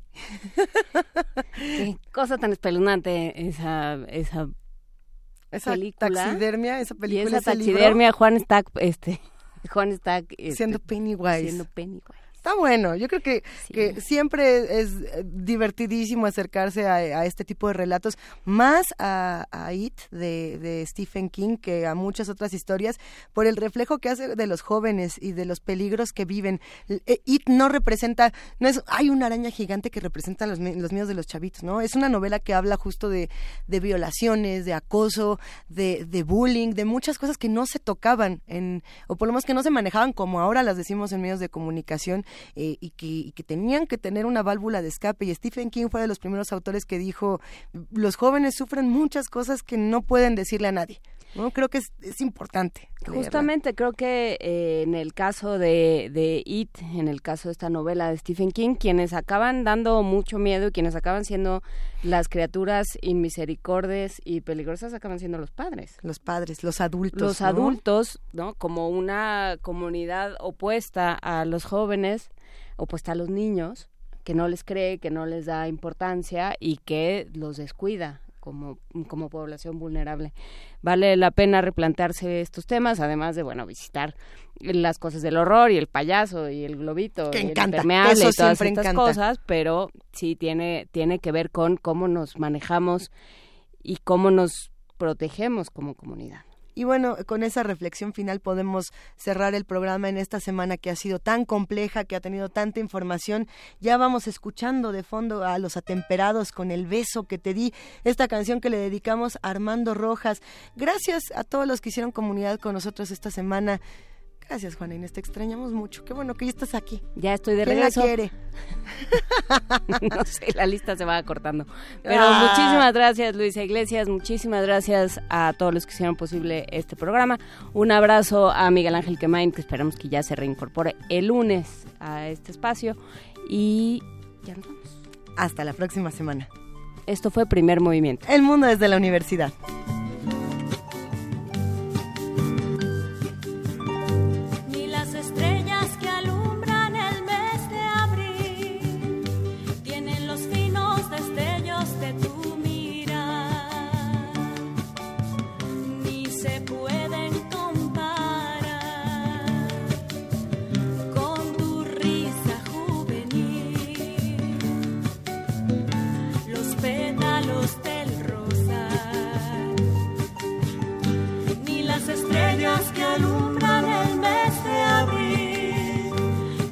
Los finos destellos de tu mirar, ni se pueden comparar con tu risa juvenil, los pétalos del rosal.